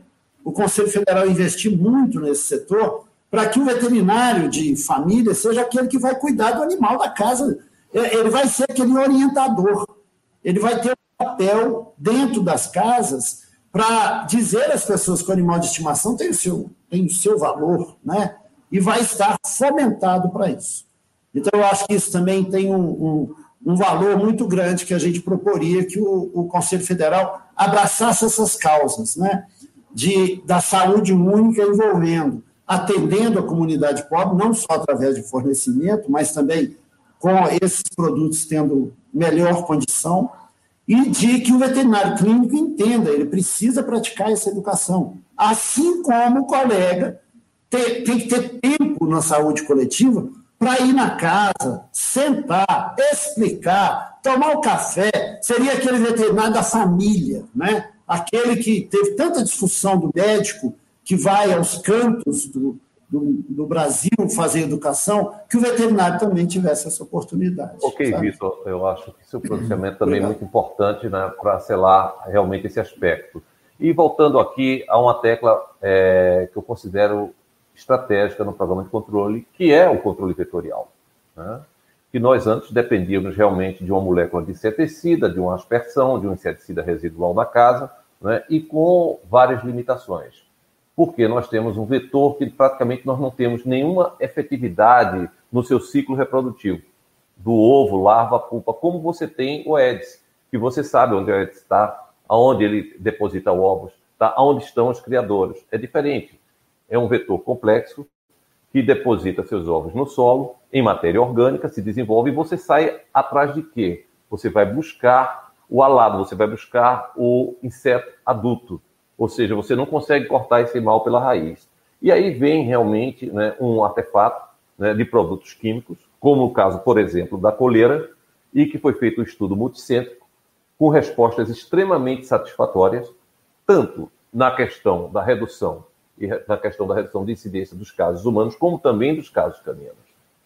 Então, tem uma, temos uma ferramenta hoje importantíssima muito valiosa, muito estratégica, e que nós aqui, municípios, agora eu falo como coordenador de Vigilância e Saúde de Fortaleza, estamos nessa grande empreitada há oito anos aqui na nossa capital, uma capital conhecida estrategicamente, e sabemos que incidência de dengue, né, várias epidemias, um dos maiores casos é, em capitais do Brasil, e do calazar, da leishmaniose visceral também. Tá? Então, nós estamos muito entusiasmados com isso. Temos também perspectivas que possamos vingar a vacina, e aí são duas excelentes ferramentas que nós temos. E isso precisamos de quê? De uma política orquestrada pelo Ministério da Saúde. Coloco sempre o Ministério da Saúde como maestro desse processo, porque é ele que tem que puxar os estados e os municípios, né? dentro de uma estruturação, dentro de uma pactuação e correspondência dentro do Sistema Único de Saúde, para que você possa ter realmente, no conjunto né, desses entes, né, as respostas efetivas que você realmente aprecia. Então, nossa perspectiva é para 2021, 2020 não foi possível, né, as coleiras, mas 2021 marcarmos o novo passo. Nós aqui na cidade de Fortaleza, nós tivemos o maior, é, a maior concentração de casos de leishmaniose visceral de 2005 a 2012. Tá? Nós tivemos mais de 240 casos em determinados anos de leishmaniose visceral aqui em Fortaleza. Iniciamos um processo em 2013, mesmo com as ferramentas limitadas, né, nós diminuímos 8 mil cães sororeagentes em 2013 para 3 mil cães em 2018. Isso progressivamente. Nós tiramos 12 áreas de transmissão intensa na antiga classificação para apenas uma área de transmissão intensa.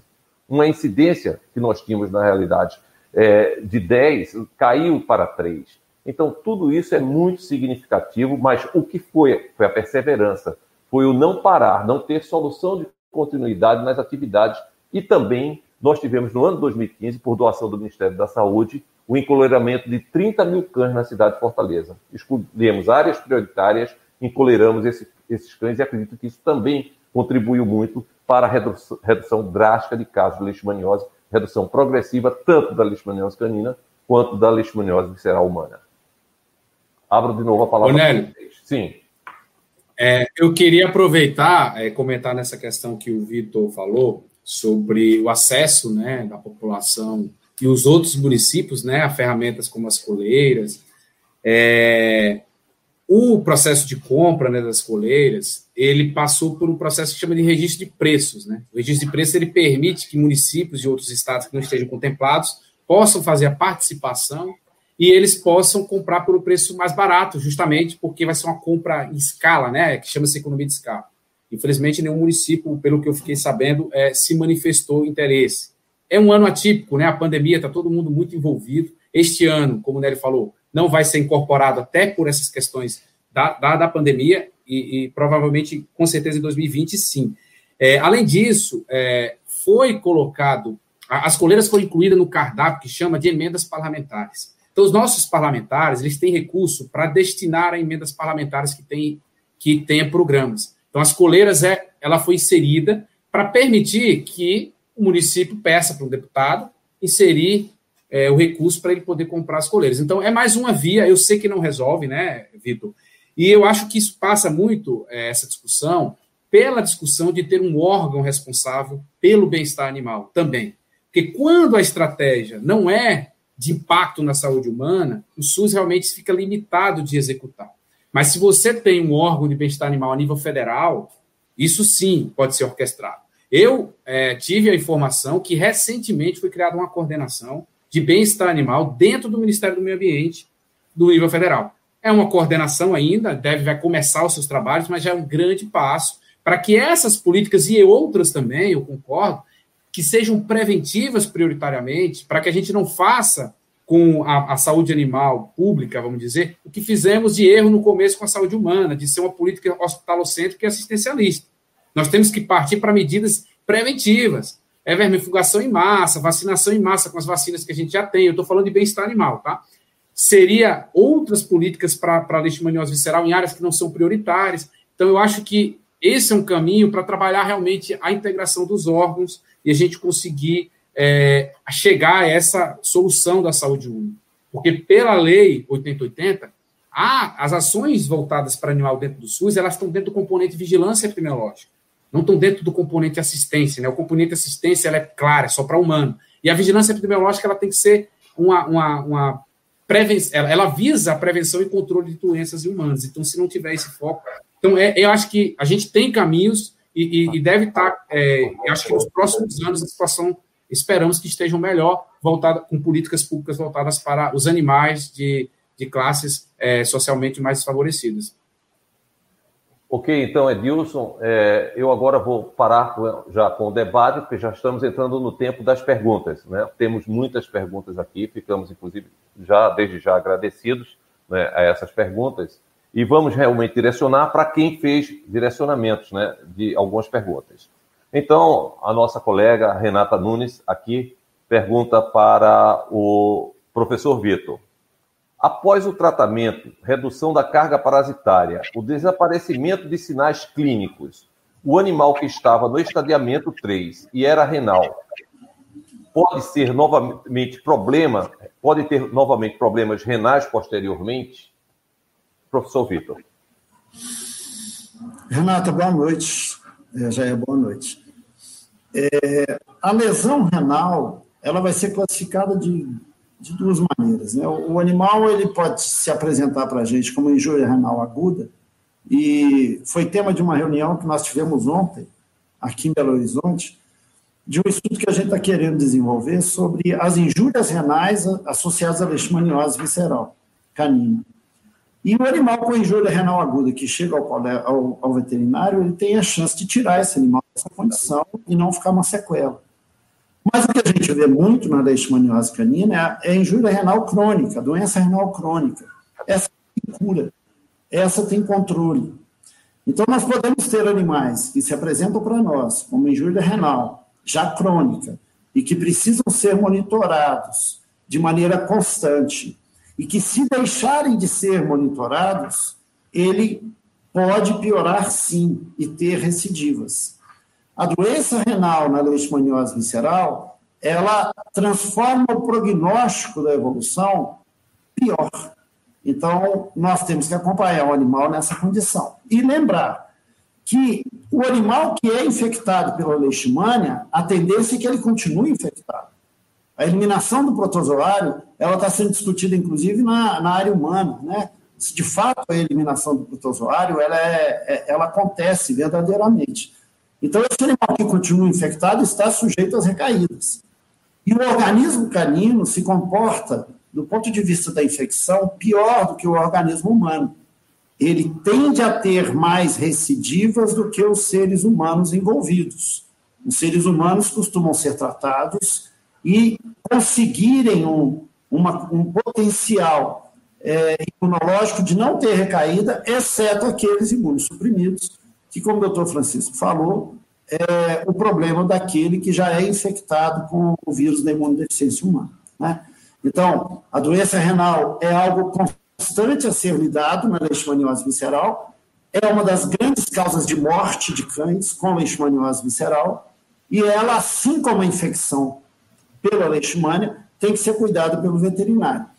Cães que iniciam o tratamento de leishmaniose visceral devem ser avaliados a cada quatro a seis meses, porque é um tempo que nós já conhecemos que é a tendência de ocorrência de recidivas.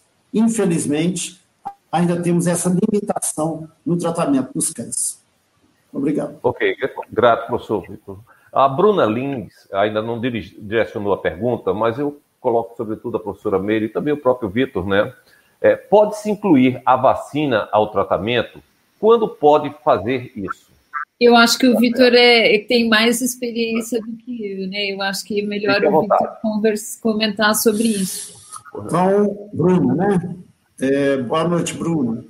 A inclusão da vacina no tratamento, Bruna, ela já tem muitos anos. É, foi quando ainda tínhamos no mercado a vacina Leishmune, que posteriormente ela foi retirada do mercado, e a pesquisadora, a professora Clarissa Palatinic, a estimular os animais com o adjuvante em carga dobrada na aplicação dos animais. E percebeu que, utilizando assim, animais que estavam infectados não evoluíam a doença, e até alguns animais sintomáticos, com sintomas mais brandos, conseguiram reverter essa condição. A partir dos trabalhos que ela apresentou, com essa, essa linha, nós começamos a utilizar o que a gente apelidou de imunoterapia como uma ferramenta de tratamento dos cães. Com a saída da, da vacina Leishmune do mercado, a gente começou a utilizar com a vacina Leishtec.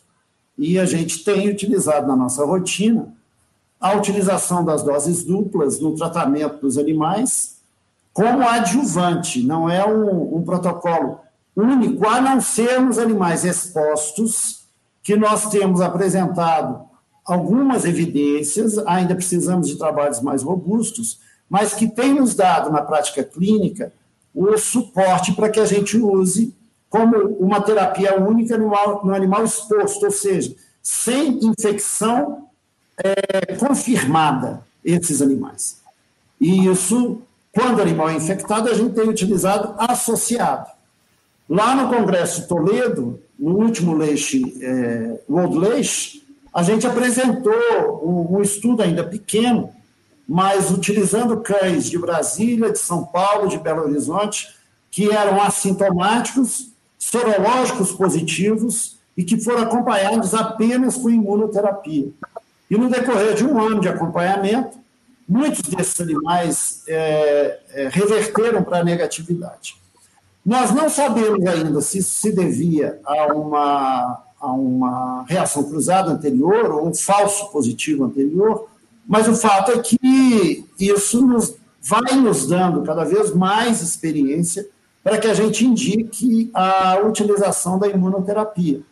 E temos conduzido estudos que podem nos trazer algumas algumas afirmações mais concretas que solidifiquem ainda mais essa utilização. Temos uma publicação é, relativamente recente do grupo do, de, lá dos Estados Unidos, de uma colega que é membro do Leishvet europeu, que ela utilizou também uma sequência vacinal em cães infectados e observou que a professora Meire mesmo já comentou, que esses animais se mantinham assintomáticos e tinham longevidade maior do que aqueles animais que não eram vacinados na utilização de animais infectados. Então, existem aí é, evidências de que a vacina não, não utilizada no, no protocolo vacinal da forma como ela é apresentada pode ter benefícios no manejo de cães infectados ou doentes. E, ou, e doentes. E ou doentes. Né? Ok? Posso okay, fazer uma rapidinho? Pois não, professora Meire, fique à vontade. Não, pode, falar, eu ia só comentar duas coisas. Assim, eu acho que o Vitor é uma pessoa que tem bastante experiência com isso, por isso que eu passei a palavra para ele, inclusive. É, existem outros trabalhos, não só com a Leitec, né? Tem um trabalho de um grupo de, de Belo Horizonte, de Minas, não me lembro agora exatamente, mas eu acho que é da UFMG, que testou uma outra vacina como imunoterapia ou como vacina terapêutica com excelentes resultados também, não é? Meire, do... é, é isso mesmo, Meire, lá de Ouro Preto, do professor isso, Ouro... É, isso, ótimo, ótima lembrança, isso aí. E os resultados são muito bons. Agora, eu só queria chamar a atenção, assim, que, que foi o que o Vitor acabou de falar. É, os estudos são preliminares, os resultados são bons, mas o laboratório ainda não indica a utilização da vacina como uma vacina terapêutica. E eu acho que isso é muito importante também para o médico veterinário, no momento dele fazer essa opção, que o tutor saiba isso, porque, na verdade, até que os estudos sejam concluídos, ainda não é uma indicação e a vacina não é licenciada como uma vacina terapêutica, né, ou como uma imunoterapia, apesar dos resultados serem promissores não só com ela, como com outras, outros estudos também. Ok. Então. É, Edilson também. Eu, eu, Nélio, eu, eu, queria complementar, acho que exatamente só complementar. Acho que eles falaram muito bem sobre a questão, inclusive foi um tema de nossa discussão né, nessa construção do guia de bolso, que é o guia que o Conselho pretende lançar sobre o leishmaniose visceral, essa questão do uso da vacina, né, Vitor? É, porque é, o que nós temos de preconizado ponto de vista legal, é que o tratamento, obrigatoriamente, ele tem que ter um produto leishmanicida registrado no mapa, né, que é a miltefosina. Então, você poderá associar outros medicamentos desde que ele não seja de uso humano. Ou seja, você não vai poder associar um glucantime, não vai poder associar uma fontericina B, porque são de uso humano. A miltefosina não usa para leishmaniose visceral. Então, você vai poder associar um alopurinol, todo medicamento de uso off-label, porque você não tem o registro para aquela finalidade. Mas você precisa ter o miltefosina associada. É, eu acho que o Vitor falou isso, mas é só para deixar mais claro que essa situação que o Vitor colocou do, do, primeiro estadiamento, que só usa a vacina, é porque, para a clínica, aquele animal não é considerado um animal infectado. É um animal que ele quer como suspeito ainda. Então, por isso que a vacina aí está sendo utilizada. Porque se uma vez ele seja um animal confirmado por leishmaniose visceral, ah, o correto é que ele, e o, e o, ético e o legal é que ele use o, a miltefosina associada ou não com todas essas limitações que a Meire colocou, sendo alertadas né, para o profissional, para o, para o tutor. Acho que era só para deixar mais claro, alinhar as pontas. Ok, Edilson, grato. Então. É, deixa eu falar mais uma coisa. Eu acho que complemento. rápido, é isso mesmo. Rodízio nas perguntas. Complemente, então, você é muito ansioso. É, é um complemento rápido. É isso mesmo que a gente propõe. E a gente vê que o, no Brasil existem, às vezes, é, motivado por uma série de questões, alguma coisa desafiando a outra. Nós vimos uma época que falava o seguinte: animal vacinado não precisa usar colar, o animal com colar não precisa usar vacina. E a gente entende que você tem que fazer integração de fatores. Né? Então, hoje, é, é isso que nós temos acordado junto ao Ministério, a gente, com, como clínico, como brasileiro, como Antivepa, de que nós temos uma droga que a gente indica como leishmanicida e ela deve ser utilizada sempre. E os outros componentes, eles estão ao redor nos dando suporte. Mas os outros componentes não deixam de ser indicados. Porque uma droga única, ela não consegue estabelecer na leishmaniose visceral canina é, a saúde do cão. Uma só é difícil. A gente compara muito o tratamento da, da visceral canina com o tratamento do HIV humano, da AIDS propriamente dita. Uma droga só não consegue a eficácia que se busca. Ok? Obrigado.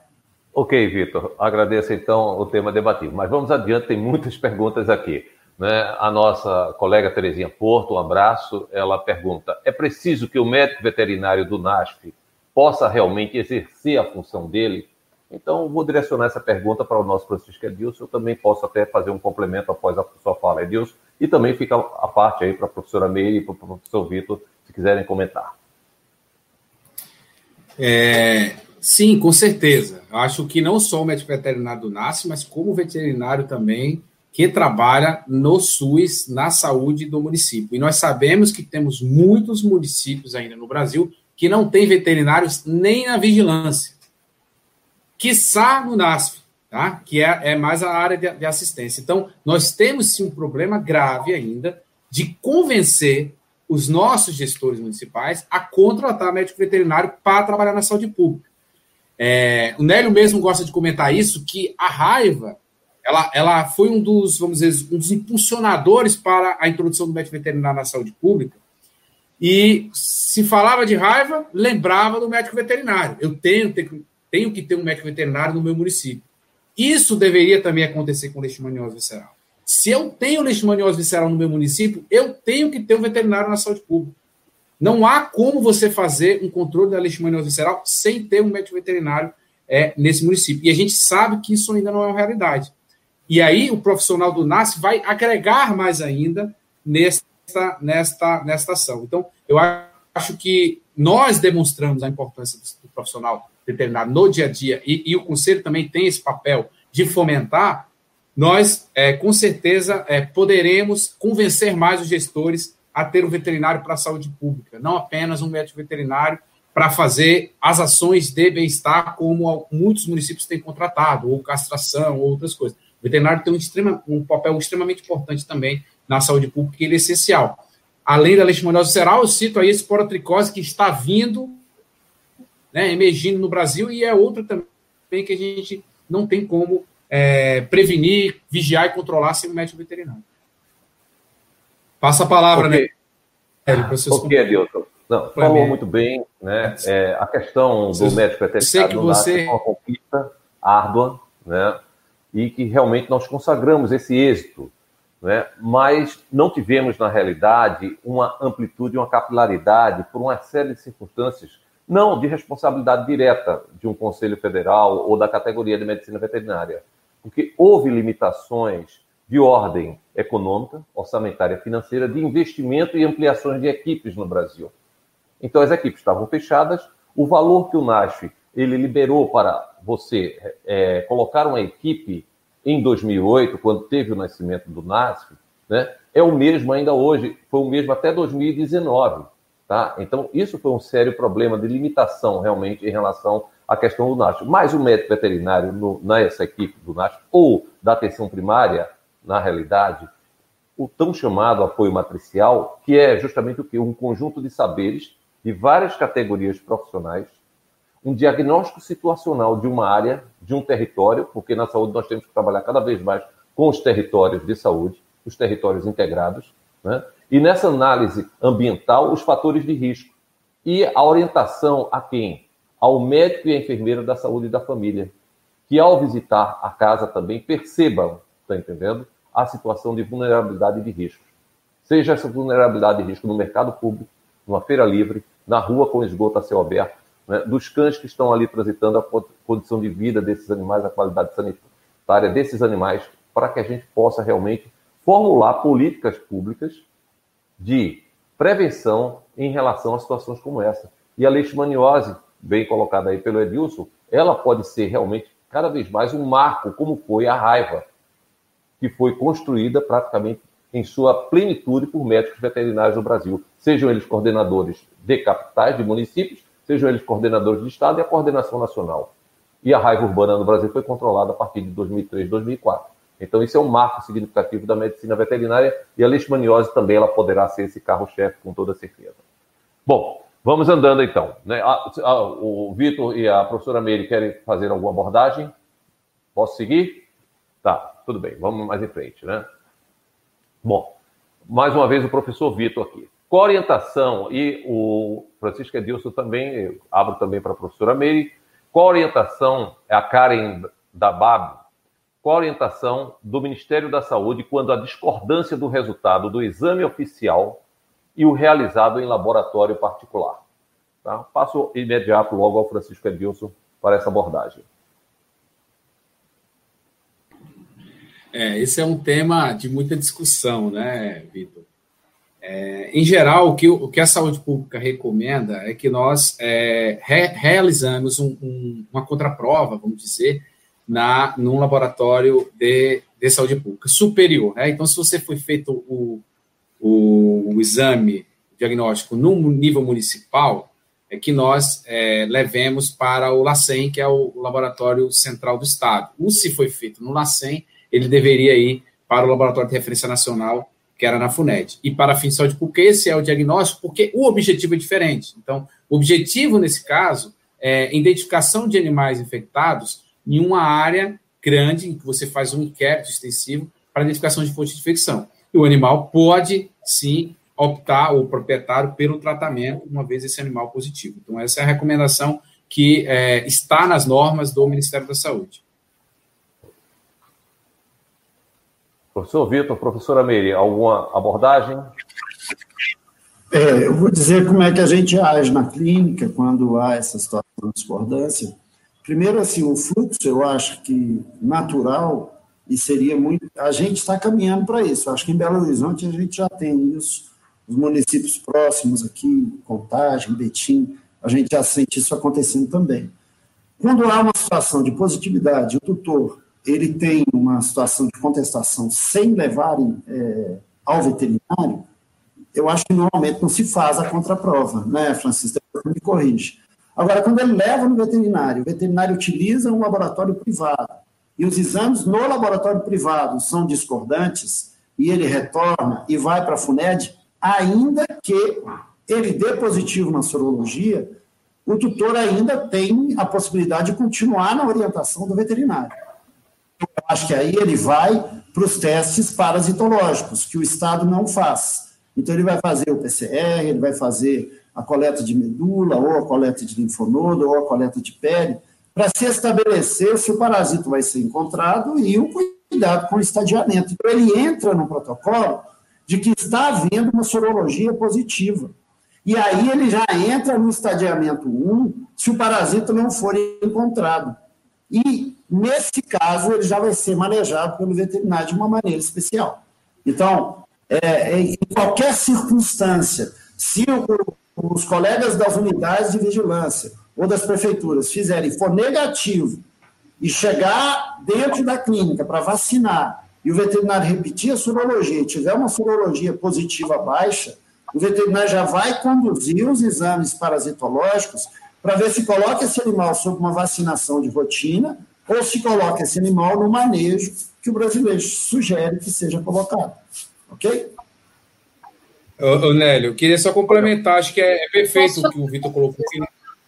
Ele complementou que, é, uma vez o, o, animal sendo positivo no teste na saúde pública, o próprio veterinário clínico, para ele descartar um caso como esse, ele vai ter que estar muito seguro. Né? como o próprio Vitor falou, ele já vai entrar em algum dos estadiamentos e ele vai ser manejado. Se ele estivesse sendo manejado com um protocolo aprovado, esse animal não precisa realmente passar por uma medida sanitária de controle.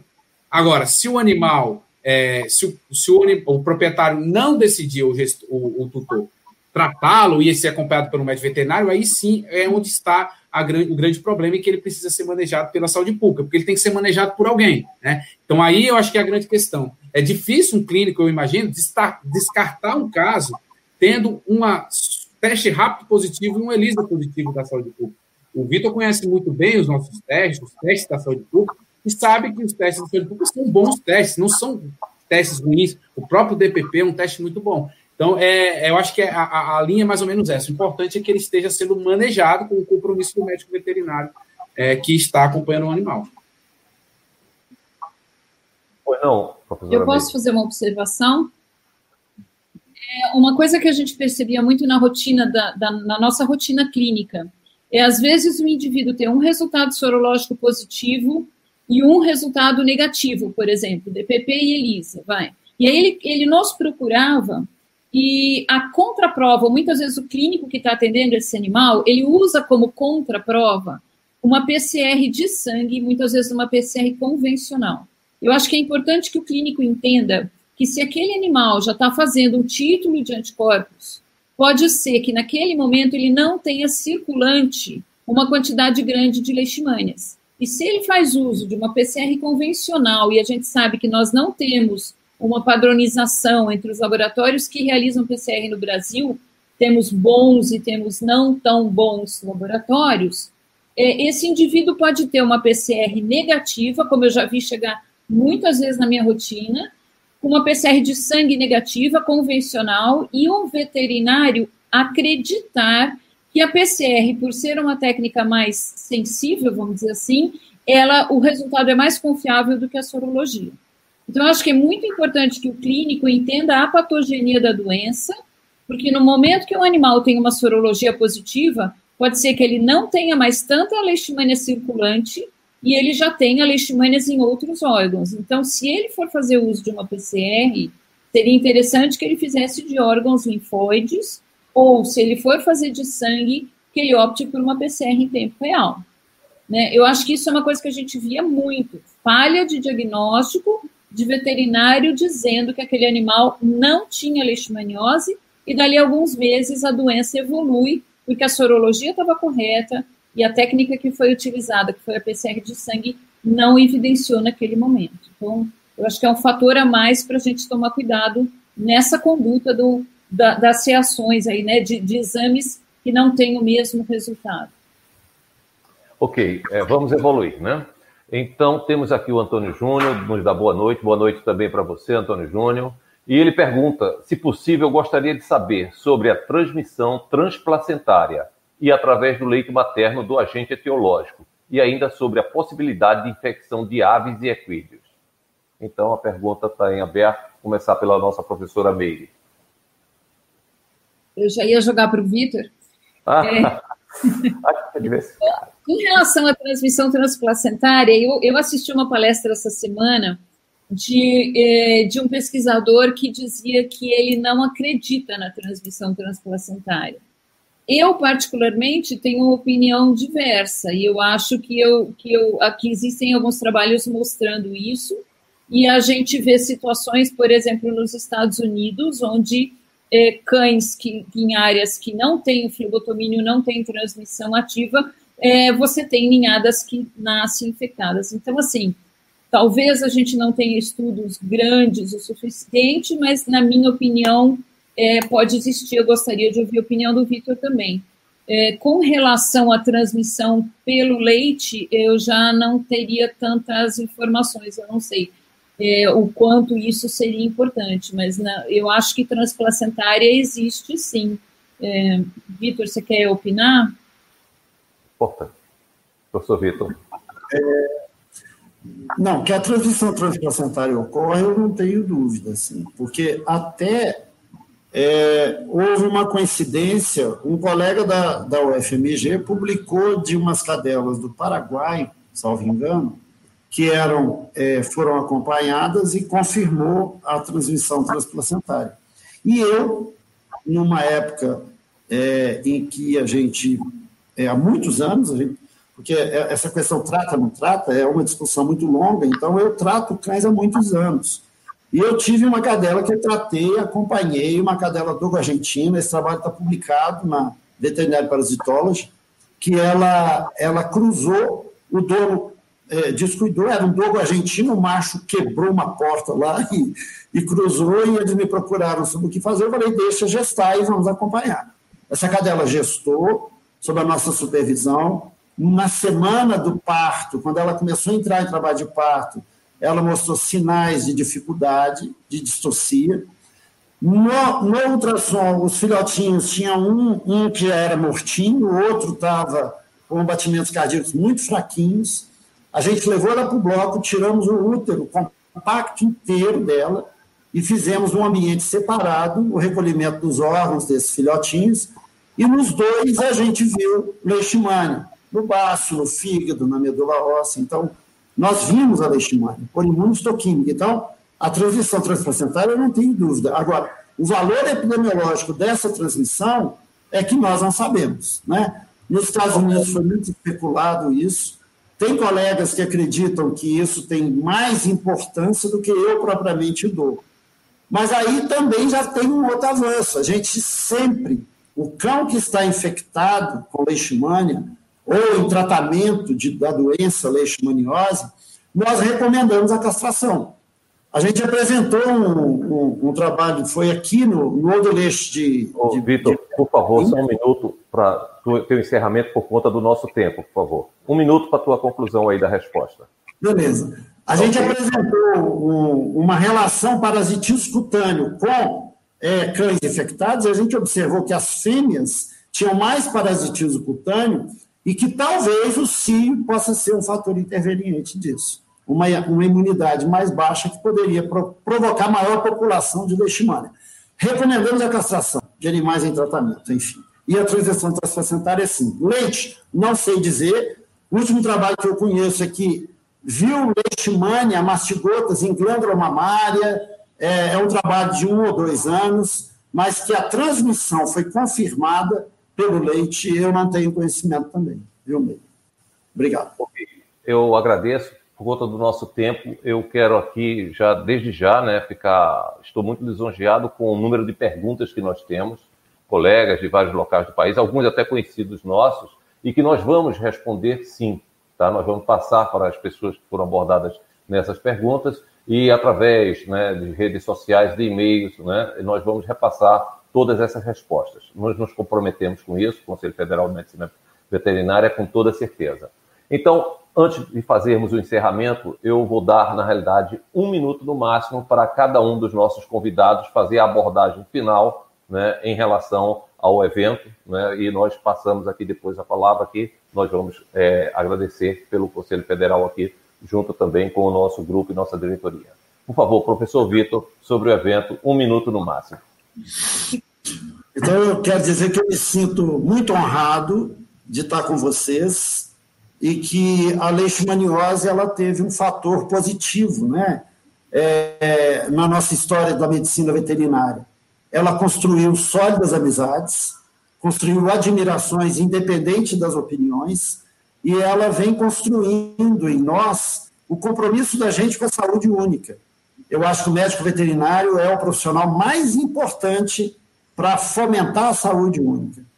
E eu me lembro que o primeiro trabalho de saúde única que eu li foi do Vazava, foi do Michael Day, Meire, é, que ele fez, depois escreveu junto com a Palatinic, que é um, uma pessoa que sobrevalorizar isso muito, vivendo num outro país, numa realidade muito diferente da nossa, em que os animais eram tratados de um jeito muito diferente dos nossos aqui.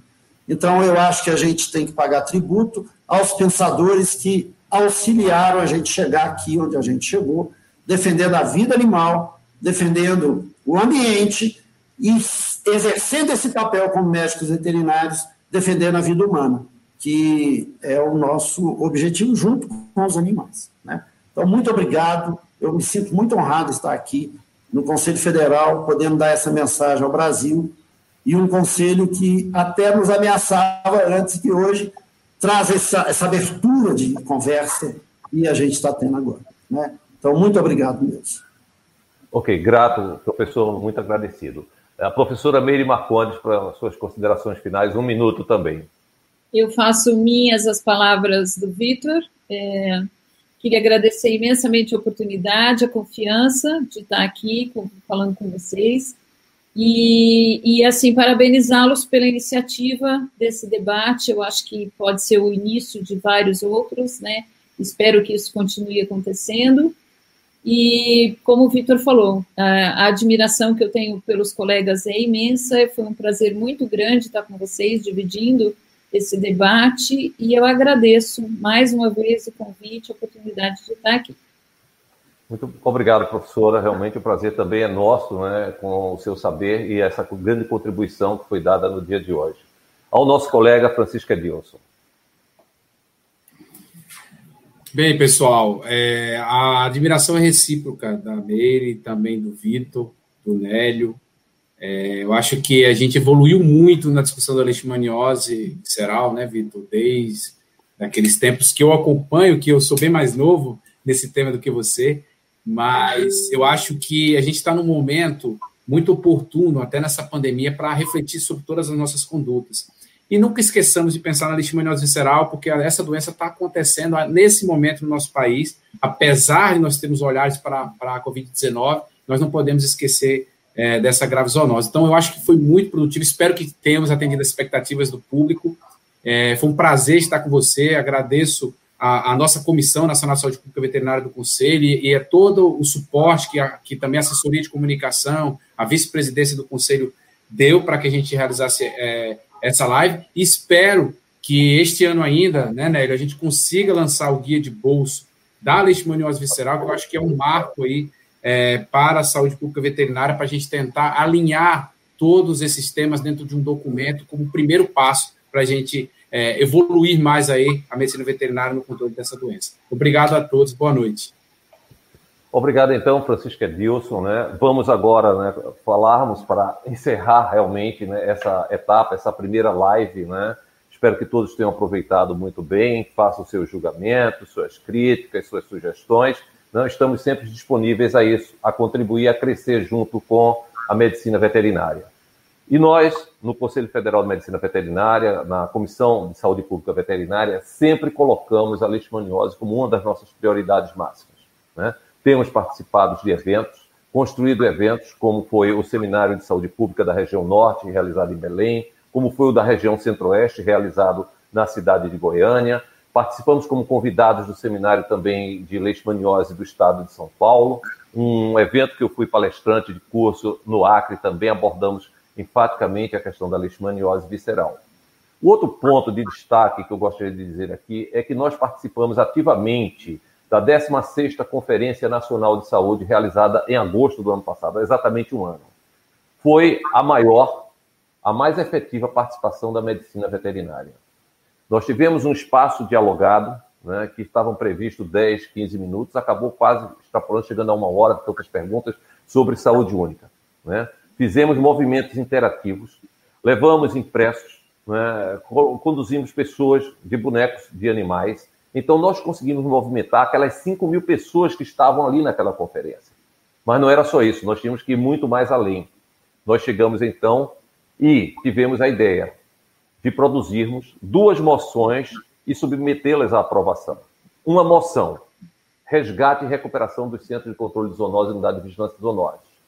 Se isso não acontecer, nós não avançaremos nada. Nada dessa discussão que ficou aqui se ela não tiver uma base operacional. A base operacional são os CCZs, que estão nas capitais e nas maiores cidades do Brasil. E esse compromisso nós assumimos e vingamos essa moção. As nossas moções tiveram quase 90% ou mais de 90% de aprovação. E a outra foi inserir saúde única como política pública de saúde nesse país. Então, isso foi feito pelo Conselho Federal de Medicina Veterinária na 16ª conferência e foi aprovado com mais de 90%. Tá? Então, isso faz parte hoje da carta do Conselho Nacional de Saúde, da Carta de Saúde do Brasil, essas duas moções. A partir desse momento, fomos então dialogar com o Ministério da Saúde. Tá? E o Ministério da Saúde, a Secretaria de Vigilância Saúde, extremamente receptiva para construir conosco esse novo enfoque. E o que pensamos nesse novo enfoque? O que pensamos de Centro de Controle de Zoonoses? Os CCZs eles foram construídos com base no programa da raiva que a raiva era um problema sério de saúde pública no país. Você tinha cães que perambulavam pelas ruas, né, com desenvolvimento de raiva, e todo aquele problema é a comoção da doença mais temida ainda no mundo, que é a raiva, e casos humanos. Hoje, a raiva está resolvida no seu ciclo urbano, necessitando apenas de vigilância. Nós temos que reformar os centros de controle de zoonose em centros de controle de zoonose e saúde única, com um novo perfil, com investimento em laboratório de, de entomologia, com pesquisas mais aprofundadas, acompanhamentos de processos que a gente possa monitorar o meio ambiente. Identificar, através desse monitoramento, os fatores de riscos para a ocorrência realmente das zoonoses. Então, esse é o grande perfil do processo. O outro lado, nós também construímos o quê? Revisamos as perguntas e respostas né, já existentes também, já é, identificamos quando chegamos no Conselho, e também elaboramos uma nota técnica. E essas perguntas que eram costumeiramente chegavam com muita intensidade, e depois dessa nota técnica da leishmaniose, ela diminuiu de forma significativa. Então, ela atendeu certos anseios.